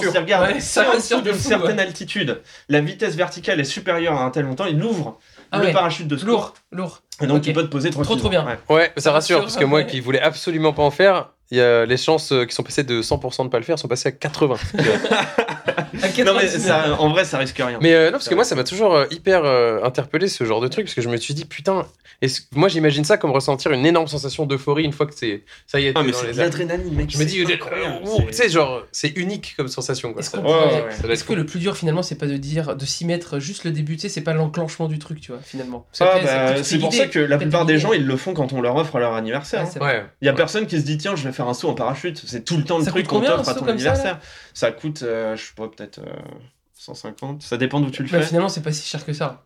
Quand Mais tu- pour ce que tu vis. Bah oui, c'est Ouais, ouais. Parce que 150 balles, euh, c'est. euh, Ouais, puis tu mobilises quand même euh, des moyens quoi. C'est deux jeux vidéo, tu vois. c'est vrai, Bah oui, c'est- pas énorme. Bah c'est oui, accessible. ouais. quoi. Bah, deux- Ouais. deux Zelda Breath of the Wild à 70 balles. Pour un truc qui change quand même pas mal ta perspective et ta Ouais. vie hein, aussi, euh, ça Ouais. change, ça que change pas mal de trucs. T'avais peur de, du vide ou pas? Est-ce que ça a changé ta perception du vide ou pas Hmm, Pas vraiment. Ouais, c'est drôle parce que la euh. peur du vide, euh, elle est différente chez moi. C'est, euh, Ah, j'ai c'est peur le- des précipices. Ah ouais Si je suis debout à côté d'un truc, Ouais, euh, c'est du vide, mec, je- je- même un, un, un, un- comment on que- appelle ça, un que- balcon avec une Ouais. barrière qui est trop basse. Ouais, Ouais, ouais, ouais, c'est ouais, pareil. Est-ce Ouais. que l'infini C'est de un l'univers t'angoisse Parce que si tu sautes par là, eh ben le vide il est énorme. Ouais, mais En fait, Non, on- mais Oui, j'avoue. Ah, Mais quand tu t'imagines regardes le ciel- gravité. Plus de gravité mon gars. quand tu regardes le ciel, tu regardes vers un vide infini. C'est le moment d'arrêter C'est le le moment podcast. d'arrêter le podcast. Et prochain invité la semaine prochaine, Étienne Klein pour euh, euh, on va parler du vide. la Non, non, temporalité, le vide. je suis pas On encore. va attendre Alex pour, euh, Ouais. pour finir le podcast. Ouais, il est parti aux toilettes. Bonsoir. Et Alex, est-ce que euh, est-ce qu'on a tout abordé là? Est-ce que quelqu'un a une question? Est-ce qu'on a tout abordé? Euh, et tu- Oui, voilà, il faut demander aux invités euh, oui, ce qu'ils on ont euh, Avant, avant de faire les références, on écouté va, récemment. on va résumer On va résumer ce qu'on a voulu dire et ce qu'on a dit. Résumons. Ça va être long. Non, non, non. Non, le Finalement, on a parlé de quoi? On a parlé de quoi? Qu'est-ce qu'on a parlé? On a parlé reconversion un peu, je trouve. Il y a un petit thème sur la reconversion ouais, quand même. Sur le, non, le, le reco- la reconversion, je sais pas, le fuck it, je fais ça. Ouais. Oh, tu sais quoi, rien à foutre. Ah merde, Ouais. je le fais. Mais Oh merde, vois, je le c'est fais. super. Et juste Ouais. la dernière, non mais, non mais la dernière parenthèse là-dessus, tu sais Oui. ce qui m'a donné ça le- C'est. Stupéflip, mec. Ah d'accord. C'est c'est Oh, ça. parce le- qu'on a- le point- On n'a pas parlé une seule fois de Ouais, Stupéflip, mais Quentin aime vraiment Stupéflip. C'est c'est vraiment un truc à comprendre. Mais c'est ça, quand j'étais en maths sup, le, groupe qui m'a fait réaliser que si t'avais un truc à faire dans la vie à le gueuler haut et fort, c'est Stupéflip. Stupéflip c'est- m'a fait réaliser C'est ça. incroyable. J'écoutais en boucle, je sortais des cours en maths sup, maths je me mettais mes écouteurs, j'écoutais les albums en boucle tout le temps, tout le temps, tout le temps. Vous savez que Quentin, il a fait un sevrage de Stupéflip. Hein. Ah ouais Il y a un moment, euh, c'était mort. T'as fait une stupéflip détox Ouais, ouais, Oui. ouais, exactement. ouais. Mais c'est Stupéflip qui m'a donné vraiment envie de. de- Tu sais, je sentais que j'avais un truc à dire, à donner Ouais, au monde. ouais, ouais, je bah, sentais que j'avais un truc qui restait enfoui et qu'il fallait que ça sorte. Et c'est Stupéflip qui m'a dit, bah, tu sais quoi, vas-y. Ouais, c'est ça. Il y a un côté, euh, fait, hein, il fait tout lui-même. L'art du euh, grand rien, je suis une merde et je vais vendre des centaines de milliers d'albums et je vous emmerde. C'est ça. Ouais, et c'est ouais. pas parce que. Et t'es- je vais rester ma petite merde de HLM. Que euh, tu peux rien faire dans la vie. euh, Ouais. C'est Stupéflip, c'est vraiment c'est un, c'est un super beau symbole, je trouve. C'est pour Ouais. ça que j'ai récupéré, euh, euh, même réorthographie, euh, le, le nom de Pop-Pip là, c'est parce que c'est c'est super fort quoi pour moi. Ouais, bah, truc-là, c'est trop bien. Carrément. C'est vrai que la carrière de King Ju, il avait quoi 35 piges quand le premier album il Ah a, Ah pris. Je crois que King Ju, c'est raison, beaucoup d'années à ne rien faire, hein, vraiment. Ouais. Bah, On parle de début de faire, trentaine, c'était des- Ah ouais. des petits projets. Il préparait. euh, ouais, Ouais. Ouais, puis c'est c'est pas un mec finalement qui a une grande ambition, il fait ses petits trucs à lui. Puis, euh, Mais je pense que justement, je pense qu'il a une super grande ambition, mais que c'est vraiment quelque chose qui est peut-être. proche, c'est propre à lui, c'est c'est Ouais, c'est une ambition ambition qui est.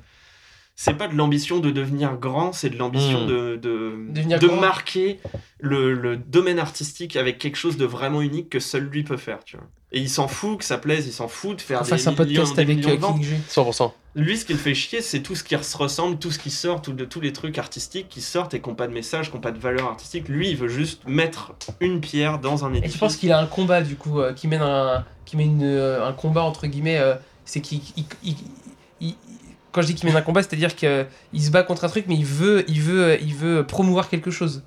Tu penses qu'il, Bah, il, veut, il veut porter un message. il veut porter un sûr, message, ouais. Il dit être en quête du grand rien, King Ju. Le grand Ah ouais rien. Ah ouais. Ouais, cette espèce de. euh, Il peut aussi ne pas y avoir euh, de message du tout, tu vois, Ouais. euh, et juste défendre quelque chose de, de complètement néant comme La ça. euh, recherche ouais. du sens Ouais, ouais. absolu, euh, des trucs ultra délicés travaillés. C'est ça, c'est ça, c'est ça, ouais.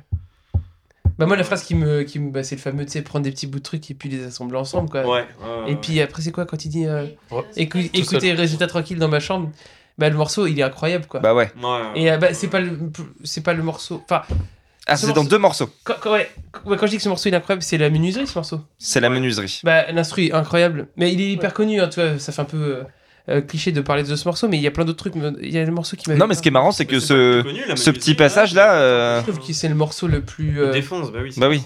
Et puis ce, ce petit refrain vient d'un morceau du, du Oui, premier album, oui, qui est un tout vrai. petit morceau de son couplet comme ça, prendre des petits bouts de trucs et puis les hein, assembler lui, ensemble. C'est ce qu'il fait. hein, C'est vraiment il sample de partout, il, il Mm. coupe des petits bouts de trucs. C'est ça.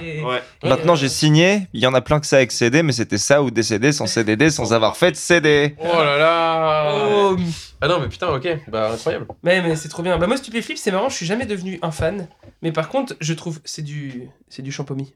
Ah, ok, merci. Mais euh, c'est bon le champomis. J'ai jamais été un fan de Stup. Par contre, dès que j'en écoute, je trouve ça euh, incroyable. C'est bizarre, j'arrive je suis pas addict à Stup, je suis pas tu sais, je vénère pas le crew. Clairement les gens vénèrent le crew, il y a, il y a un- mais, ouais. mais, mais dès que j'écoute, je me dis putain comment c'est trop quali. c'est un peu comme euh, un pigeon mort sur le côté de la route que tu peux pas t'empêcher de regarder. et ça te fascine. hein. Et je comprends. et il y a des gens qui choisissent de le mettre dans leur voiture et de l'empailler par la suite alors qu'il est déjà moisi. De, et de, tu vois, et, Et de lui mettre un œil avec des balles de ping-pong, et c'est mon petit pigeon à moi. La taxidermie 101. Mais c'est un très beau pigeon mort. Et bah, écoute, Ouais. j'espère qu'il arrivera à entendre cette euh, phrase. Un jour. ouais. J'enverrai. Bah, tu sais que euh, je suis à moins de 3-4 personnes de King Ju. On est toujours à 4-5 personnes. Mhm. Ouais. King Et Ju. bah, je connais quelqu'un qui bosse avec euh, quelqu'un. À l'autre Non, je connais, je, je connais quelqu'un qui est euh, très pote avec euh, l'ancien manager de King Ju, le manager de King Ju, et je connais aussi quelqu'un qui bosse avec, euh, dont le frère bosse avec euh, l'hôte de Cadillac. Cadillac. Mm.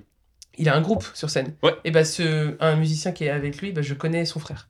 Ah, je me dis, on est, on est, alors Ouais. fun fact nul, hein, mais, mais du coup ça veut dire que techniquement, t'as vu, on est toujours à 3-4 personnes de, de, de, De gens, euh, ouais, ouais, ouais, ouais. Donc peut-être que je lui enverrai le podcast et peut-être qu'il dans un monde statistiquement peut-être c'est probable qu'il écoute deux heures Ouais. de quatre personnes qu'il ne connaît pas Euh, sur un Trois sujet heures. Là, on est sur ne trois heures. l'intéresse pas et qu'il arrive à trouver cette définition. Vers la fin du podcast. Et s'il trouve cette définition, il faudrait qu'il mette en commentaire coquillette. Voilà. Mec, si s'il on met, voit- s'il met coquillette, je pense que je me prends par les couilles. Mark my words. Génial. Enfin bref. Oh, c'est un bon début de débrief, ça, dites-moi, les gars. C'est structuré comme débrief, c'est bien, j'aime bien. Euh, on pourrait faire un 24 heures de podcast. Ah ouais. Mais en stream, 100%. Ouais. les vingt- je veux dire, il y a beaucoup de mecs qui font Euh, des je défis pense- 24 je pense heures que je suis stream. capable un de faire- sub-bâton de podcast, mon gars. Je pense que ce c'est un capable. sub-bâton Non. Dès que quelqu'un sub, Tu rajoutes euh, Cinq une minutes. seconde- cinq minutes, une seconde. ouais, tu peux rajouter. Ça dépend. Comme ça, euh, 20 jours de live, 30 Oui, jours de live. c'est oui. Dès qu'un mec s'abonnait, il y avait Oui. euh, Et c'est lui qui a dû arrêter. une 10 secondes au plus ou une Ah. seconde. Et il est resté genre Ouais, 15, c'est 20 Ludwig. jours. euh, ouais. C'est le, ça devait être le plus gros mec sur Twitch qui a. qui a- Ok. Ah bah non, mais d'accord. Et il dormait, il était dormait. déjà connu, quoi. Ouais, Ah, ouais, ah non, mais euh, c'est un mec déjà, je crois que de base il avait 20 000 subs. C'était peut-être Ah le mec ouais. qui avait le plus de subs sur et en fait, Sylvie, il a, il a lancé ça et le mec, il, Ça a duré 20 jours, il a dit. dormait, il dormait. J'arrête. Il a dit là, j'arrête. Il est mort. Il a dit j'ai. Non, mais il dormait. C'est la police qui a dû couper la cam. Non, mais il dormait en stream. Il faisait du sport en stream. Il... 20 jours. arrêtez de sub, s'il vous plaît.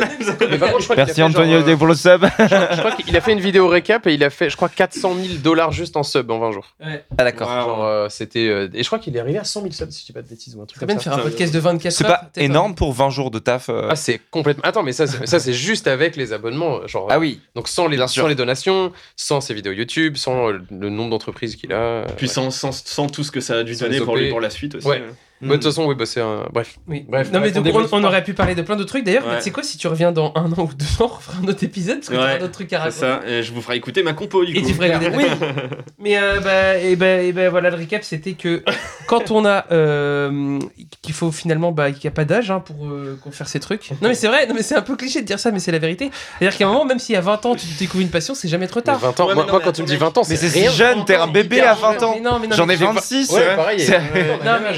Non, je dis 20 ans, non, mais 20 ans, tu commences un truc, mais ça se trouve. Mais non, mais c'est rien. Moi, moi, Moi, je- moi, je fais partie des gens qui ont eu de la chance. hein. Parce que Ouais. j'ai trouvé. Tu Moi, je vois. te dis Ouais, mais quand 20 même, ans. Je pense qu'il faut quand même euh, porter un message d'espoir. Sardoche, il en parle de ça aussi. Faut dire aux gens à un moment que je pense qu'ils sont. En fait, en fait, si tu dis aux gens que c'est mort, ils pourront jamais tester euh, si c'est possible ou pas. Faut au moins essayer, tu vois. Donc, Ouais. euh, je pense que 20 ans, ça peut paraître tard quand tu commences dans un Non. art. Ouais, je ouais. dis pas que c'est tard. Quand tu veux en vivre, je parle d'en vivre, de faire Hmm. un métier. Parce que je suis désolé, mais faire un métier du. Déjà, même si t'es un putain de dessinateur, réussir à en vivre, c'est hyper dur. Donc, vouloir commencer. Bah, c'est simple, si je dis, euh, tiens, euh, à Jérém, tiens, bah, aujourd'hui, tu vas prendre la batterie tu- et tu vas vivre de la batterie dans 5 ans. Et Ouais. bah, il va me dire, mais c'est. hy- c'est- Tu vas presque Mais, dire, euh, impossible. pas Bah, par oui et Mon non, milieu est pas que- du tout comparable. hein. Genre, il y, y a énormément d'offres, énormément d'emplois dans la 3D. hein. Donc, Ouais, euh, c'est peut-être un ouais. métier artistique, mais c'est. Mais, mais Enfin, bref. il y y a des tas de. de- Dans de- tous les cas, c'est quand même euh, compliqué et, et Ouais. je pense que le parcours que tu as, il est quand même euh, hyper atypique. Il n'y avait pas gros monde qui avait ce parcours-là. Je pense que tous les mecs qui étaient dans ta classe, il y avait euh, une partie d'imposteurs, de mecs qui étaient là juste parce qu'ils étaient là. Et Les mangas. Quand je dis de mecs qui étaient là parce que bah, ils avaient envie d'être là, que les parents ont payé. Les mangas. Voilà, et il y avait aussi une partie de gens qui étaient réellement passionnés et qui, ça se trouve, n'arrivent pas à en vivre aujourd'hui, qui étaient des meilleurs dessinateurs que toi. Ouais, Et inversement, ouais. parce que Ouais. voilà, tu as aussi l'intelligence euh, d'entreprendre quelque chose euh, qui est autre chose que de savoir faire du dessin, tu vois. Mm. Donc euh, voilà, en gros, c'est que il faut croire en, en un peu. En fait, en fait c'est que enfin, c'est un peu cliché, mais voilà, il faut, il faut, je vais pas dire croire en ses rêves parce que voilà. euh, Enfin, Bah, c'est très important de croire. en Non, ça. mais ce que je veux dire, euh, oui, mais ça, ça fait un peu Disneyland, tu vas dire ça. C'est l'esprit shonen. Mais voilà, faut, faut l'esprit shonen. Et que et, et très important, un truc qu'on n'aura pas le temps d'en discuter, mais il faut aussi s'entourer de gens euh, qui, euh, Bien, qui, bienveillant. qui, qui- qui t'élèvent dans ce que tu fais, parce qu'en fait Ouais. tout seul tu n'y arrives pas. Donc voilà. Non, c'est clair. Qui t'inspire aussi. Ouais. Mais on aurait pu Ouais. aborder tellement de sujets. Mais oui, parce que l'esprit shonen, c'est pareil. Tu sais, quand, quand t'es rejeté à l'école, bah, t'as besoin de Ouais. prouver quelque chose, puis du Ouais, coup, ouais, tu ouais. t'investis beaucoup dans les choses. Et puis en t'investissant, euh, les gens ça- ils te valident après en te disant Ah, Ouais, mais tiens, ouais, je le ouais. croyais pas capable, en fait il est capable. Et du coup, ça Exactement. t'aide, ça. C'est ça. Donc faut dépasser ce cap Ouais. de personne ne croit en moi, c'est de la merde, et il faut le faire pour soi. Faut, les- faut se poser les bonnes questions aussi. Pourquoi tu veux le faire? Pourquoi tout ça? Ouais. Et arriver à un moment, bah, euh, même si t'as pas réussi, bah, au moins t'as tu t'es bien marré quoi. Ouais, ouais, ouais. Puis sans réussir, ça veut rien dire. hein. Réussir, c'est euh, aller au bout de son objectif et puis voilà quoi. Ouais, c'est être à la hauteur de ses, de ses ambitions. euh, Ouais. Carrément. Et puis faut pas avoir peur de juste pas trop avoir d'objectif et de faire les choses aussi de, juste pour s'amuser. Et Ouais, donc, puis- en faisant ces choses-là, après, on Mm. découvre des choses qu'on a envie de faire, etc. Et puis même si t'arrives pas à en vivre, si tu kiffes, c'est Ouais. c'est déjà une énorme victoire. Quoi. Sans- le maître mot, voilà, c'est de faire. Faire quelque chose. Ouais, faire quelque chose, puis s'entourer de gens qui t'encouragent à faire des choses Ouais. et à découvrir euh, ce C'est que ça. tu- ce autre chose. Quoi. Ouais. Trop intéressant. Donc, euh, et bah, et- et tout le monde est OK avec tout ça? On est ok? Est-ce que tu avais des recommandations OK avec tout euh, ça et y a les recommandations, oui. recommandations Donc, tu m'avais pris une recommandation, c'était. Je ne m'en Ouais. souviens plus. C'est ça, Dopamine c'est, euh, Detox. Dopamine Detox. Dopamine Detox, la vidéo sur YouTube. euh, On mettra ça en lien, voilà. Deuxième recommandation Deuxième recommandation, euh, c'est encore un truc de, de- de productivité. Mais Qu'est-ce que t'as dit? Porter un masque. Porter un masque, d'accord. Respecter les gestes Ouais. barrières, c'est une recommandation. C'est une recommandation. C'est aussi quelque chose de, de productivité pour le coup, c'est euh, Eat That Frog. Donc euh, Ok. mange, mange cette grenouille euh, en anglais. C'est un bouquin de... J'ai oublié. Euh, qui parle de, de, de productivité, puis comment justement euh, apprendre à utiliser son temps au mieux dans la journée pour pas... euh, pour travailler intelligemment, dans la bonne direction. euh, ça paraît un peu mécanique au début quand tu le... Ah, ça m'intéresse de fou. C'est traduit en français ou pas? Euh, c'est... Non. Ah, fais chier. Je- Si tu me payes, je te le peut-être, fais. Peut-être. Mais moi, je l'ai écouté deux fois en livre audio. Une fois euh, quand j'ai commencé à bosser, et puis là, quand on était en road trip. Et ce qui est drôle, c'est que j'ai vu ce que j'ai appliqué dans mon travail et ce qui m'a aidé énormément, en fait, que j'appliquais. J'avais oublié que c'était ce bouquin-là qui m'avait fait appliquer ces méthodes-là. Et si j'avais pas écouté ce bouquin-là, euh, je, je- je pense que j'aurais beaucoup plus stagné, en tout cas. Ok. trop cool. Donc, ce bouquin-là, je le recommande à tout le monde. Personne le lit, mais c'est pas grave. Je Non, mais de le m'intéresse recommander de parce fou, que. parce que moi j'ai- j'aimerais bien structurer ma productivité, même si je le fais déjà un peu. Rien que l'écouter, c'est super motivant. À la fin, il récapitule tous ces trucs et tout. Enfin bref, c'est vraiment un bouquin. Eat That Frog, c'était mes artistes préférés euh, dans leur fameux podcast dont j'ai parlé tout à l'heure, euh, Art Café. hein, dans- ils, ils- ils parlaient de ça. Ils parlaient de ce bouquin-là, ils l'ont tous lu et puis ils utilisent ces méthodes-là euh, tous les jours. Puis ça leur permet de passer du temps avec leur famille. Tu vois, ils, ils sont très bons dans ce qu'ils font. Ils, ils savent focaliser leur temps, leur effort, pas se dissiper dans des trucs Ouais. inutiles. Et euh, tu vois, ils sont capables d'associer vie professionnelle, vie familiale, euh, détente. Et Oui, ils sacrifient, ouais. ils sacrifient pas, ils sont pas en all-in tout le temps quoi. Ils ont sacrifié. Oui, mais ce que je veux dire, c'est que hum, ils arrivent à trouver peut-être euh, l'équilibre Ouais, bien tout sûr. ça. Parce Ouais, que finalement, un mec qui, qui par exemple, euh, réussit ses objectifs, mais à côté, il a une santé mentale à chier et il a aucune vie de famille parce qu'il est incapable d'avoir des relations sociales parce qu'il il se Ouais, bute au taf. ouais, Je trouve que c'est pas forcément bon signe, tu vois. Bah non, c'est clair. Et clair. oui, le mec, il va rayonner parce qu'il a réussi ses objectifs, mais finalement, bah, il s'est détruit. Et je pense que. faut se moi, battre le- sur tous les fronts. Ouais, ouais. Ouais, je pense que le. Ouais, faut. faut... Bah, c'est un équilibre. Si tu penches trop d'un côté, en fait, à un moment, tu finis par te péter la gueule. Et, Ouais. et donc, dans ce bouquin, ils arrivent à. Ils parlent de tout ça, quoi. Ouais, ouais, ouais. Trop bien. C'est, c'est, c'est, euh, c'est assez bien expliqué. Le mec parle clairement bien anglais, donc t'as pas trop de mal à comprendre en principe. Ok. Bah, c'est pour être mo- Euh, motivé à bosser. Ouais, carrément. Ouais, et puis c'est un truc, tu peux, si tu fais une tâche un peu répétitive sur l'ordi, Mm. tu peux écouter ça à côté. Par contre, faut être concentré, tu vois. Faut pas écouter ça comme, euh, par exemple, tu regarderais une série euh, pendant que tu fais tes devoirs, puis tu t'en fous un Pendant peu, que je joue à un Rocket League, ça, j'écoute ça, quoi. Ouais, non mais c'est ça. Il faut quand même être concentré sur ce qu'il dit pour, euh, pour imprimer ce qu'il dit. C'est Ouais, important d'imprimer ce qu'il dit. Ok.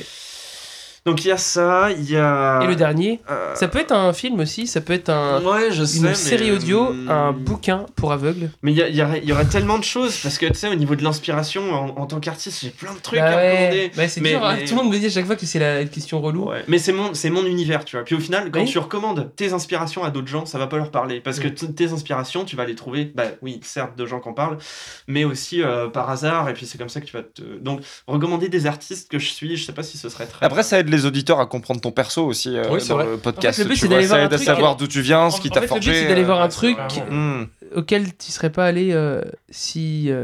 Euh, Genre vraiment drop un album que t'écoutes, euh, que t'as écté le mois dernier en boucle, tu vois, ou un film que t'as- euh, tu un, un album, un album incroyable. Euh, Stupéflip. non, c'est euh, Flashback de Power Glove. Ok. Ok. C'est quoi comme. Je C'est sais euh, pas du c'est tout de ce la que c'est. synthwave. Ah. Cet album est absolument incroyable. Et je l'ai écouté euh, hier. J'arrête pas de l'écouter parce que il est, c'est narratif. Ça Ouais. suit. Mais comme Stupéflip, Bien sûr. écoute un album, bordel, c'est narratif. C'est Oh, vrai qu'il ça se raconte une histoire, il y a des interludes. Dans Flashback, c'est pareil, t'as une histoire, une continuité dans la mélodie, dans les ambiances. il y a- il y a- c'est- j'ai- J'adore cet album, donc ça je le recommanderais. Puis euh, bah, c'est mon troisième truc. Ok, trop bien. Ouais, je sais pas s'il y aurait d'autres. Non, mais non, j'ai- passé mes trucs. Voilà, c'est- prochaine c'est- fois. Ouais, ouais, Ouais, ou un c'est petit bonus, ça marche aussi. Oh. Non mais c'est c'est cool, bon. bah, c'est cool. Bah, en tout cas on aurait pu continuer encore euh, 10 milliards d'années je pense. Et c'est bon signe. beaucoup. Et bah euh, lisez la Bible aussi. faudrait que je fasse un cut hyper énervé à ce Oui. bipoum. J'avoue. Et si je peux me permettre aussi, tu sais, au podcast qu'on avait fait ensemble, Oui. tu m'avais fait écouter Deftones. Oui. Je t'avais dit que je supportais Oui, pas. Ça fait trois mois que j'écoute Bah que bah Deftones là actuellement. Comment voilà. ça sert Comme Donc quoi, écoutez. Deftones. Voilà. C'est super. hein. C'est ça de faire des recommandations. C'est parfait. Oui. Bah c'est trop bien. Génial. Et tiens, ma petite recommandation. Euh, si on va finir avec les recommandations. Toi, t'as quoi comme recommandation à faire? Un truc Oula, C'est ah, mon gars. C'est intéressant. Vite fait là, genre en drop. Ouais, drop. attends, vite fait, Dropping. euh, de- dans tout, dans tout. On scroll dans ta tête, on scroll dans ta là, tête. là, Stop. là. T'as fait quoi? T'as regardé quoi il y a pas longtemps que t'as trouvé cool? Attends, attends, attends. Euh, Pas de pression, les gens vont te juger pour ce Ah, que de tu toute veux façon, dire. on pourra cut, donc je m'en branle. Non, je, non, On va rester non, là. non, on va pas cut. Non, mais si, attends. Non, c'est un podcast. Non, mais je sais pas, parce que j'ai- là, moi, j'ai one shot, mon gars. C'est quoi? Mais non, c'est-à-dire que tu m'as dit une Ah, recommandation, ouais. donc là, c'est chaud, là. Ah oui. un truc euh, comme ça, la bonus. Euh, Il y, a un- il y a un album que j'ai écouté euh, il y a pas longtemps, mais que tout le monde connaît, qui m'a mis une claque, parce que j'avais jamais écouté. Mais, c'est- j'essaie de trouver autre chose. C'est hier de Usher. je connais Pitbull, mon gars euh... hmm. Alex, toi t'en as une en attendant Merde, c'est pas, c'est pas Je joue à Flashback. Worms en ce moment. C'est c'est pas Flashback. WMD, c'est Playback. super. Playback. Ah, si, c'est J'ai deux Playback, ouais. recommandations. Ah, attends, playback. Pardon, ouais, du coup, play- playback. playback de Power Glove, pas Flashback. Worms, voilà, c'est Worms ça. sur PlayStation 1. Worms WMD sur toutes les plateformes. Ok, Euh, parfait. J'adore ce jeu. je- Des petits j'adore vers de ce terre jeu. qui s'entretuent. C'est ça. Et toi Euh, ouais, j'ai deux recommandations. Ça, ça marche deux. Ouais. Euh, Il y a un album que je- j'avais jamais écouté Coldplay de ma vie. Ah mec. Et j'ai écouté Parachute Ah, en mec. entier Ah deux mec. fois d'affilée. Ah mec. bah, dans la bien voiture sûr. tout seul. C'est. Et j'ai pris, et j'étais en mode, je suis content d'exister. Je suis content d'exister. Donc, non, Non, mais- il a dit je suis content d'exister. non, mais Un j'ai- album te fait ça, c'est ouais, j'étais là en mode, je, je suis en train de Non, contempler mais- quelque chose qui me fait vraiment du bien. Oui. Et ça m'a donné envie de faire de la musique. Je trouve ça super cool. Et deuxième, euh, c'est un, des gens qui font des podcasts et des interviews. Euh, Zach, Ah oui. euh, qui faisait des interviews euh, sur, euh, sur YouTube, donc Ouais. fait le loop. Et je trouvais ça super Ouais, cool. Ça m'a donné envie de continuer à faire des podcasts et des Ah, interviews. Il fait euh, des trucs sur. euh, il invite soit des rappeurs, soit des, des- des streamers, soit carrément des gens qui ont vraiment réussi dans le domaine du jeu vidéo, des, qui ont créé des équipes d'e-sport et tout. Enfin bref, voilà. Trop bien. hyper cool, Zach, le loop et Ok. Coldplay Parachute. Incroyable. Trop bien. Et ben moi je vous recommande d'écouter ce podcast. Oh. Allez bien. Et de, et de suivre la chaîne Apprends la batterie avec. Achetez des gâteaux, Elisa aussi. Bon allez bah, et bah, à la Voilà. prochaine. Et puis bah on se voit pour un. Je sais pas quand est-ce que sortira celui-là, mais euh... et ben on se voit au prochain épisode. Ciao On, ciao. on tease le prochain interview euh, Bah non parce que je sais pas comment ça sort. Ok, ok, ok. Et merci, merci de m'avoir reçu. Et bah de rien. Ouais. C'était- vraiment cool. Très, très agréable comme moment en tout cas. Ouais. Gros bisous. Trop cool. Gros bisous.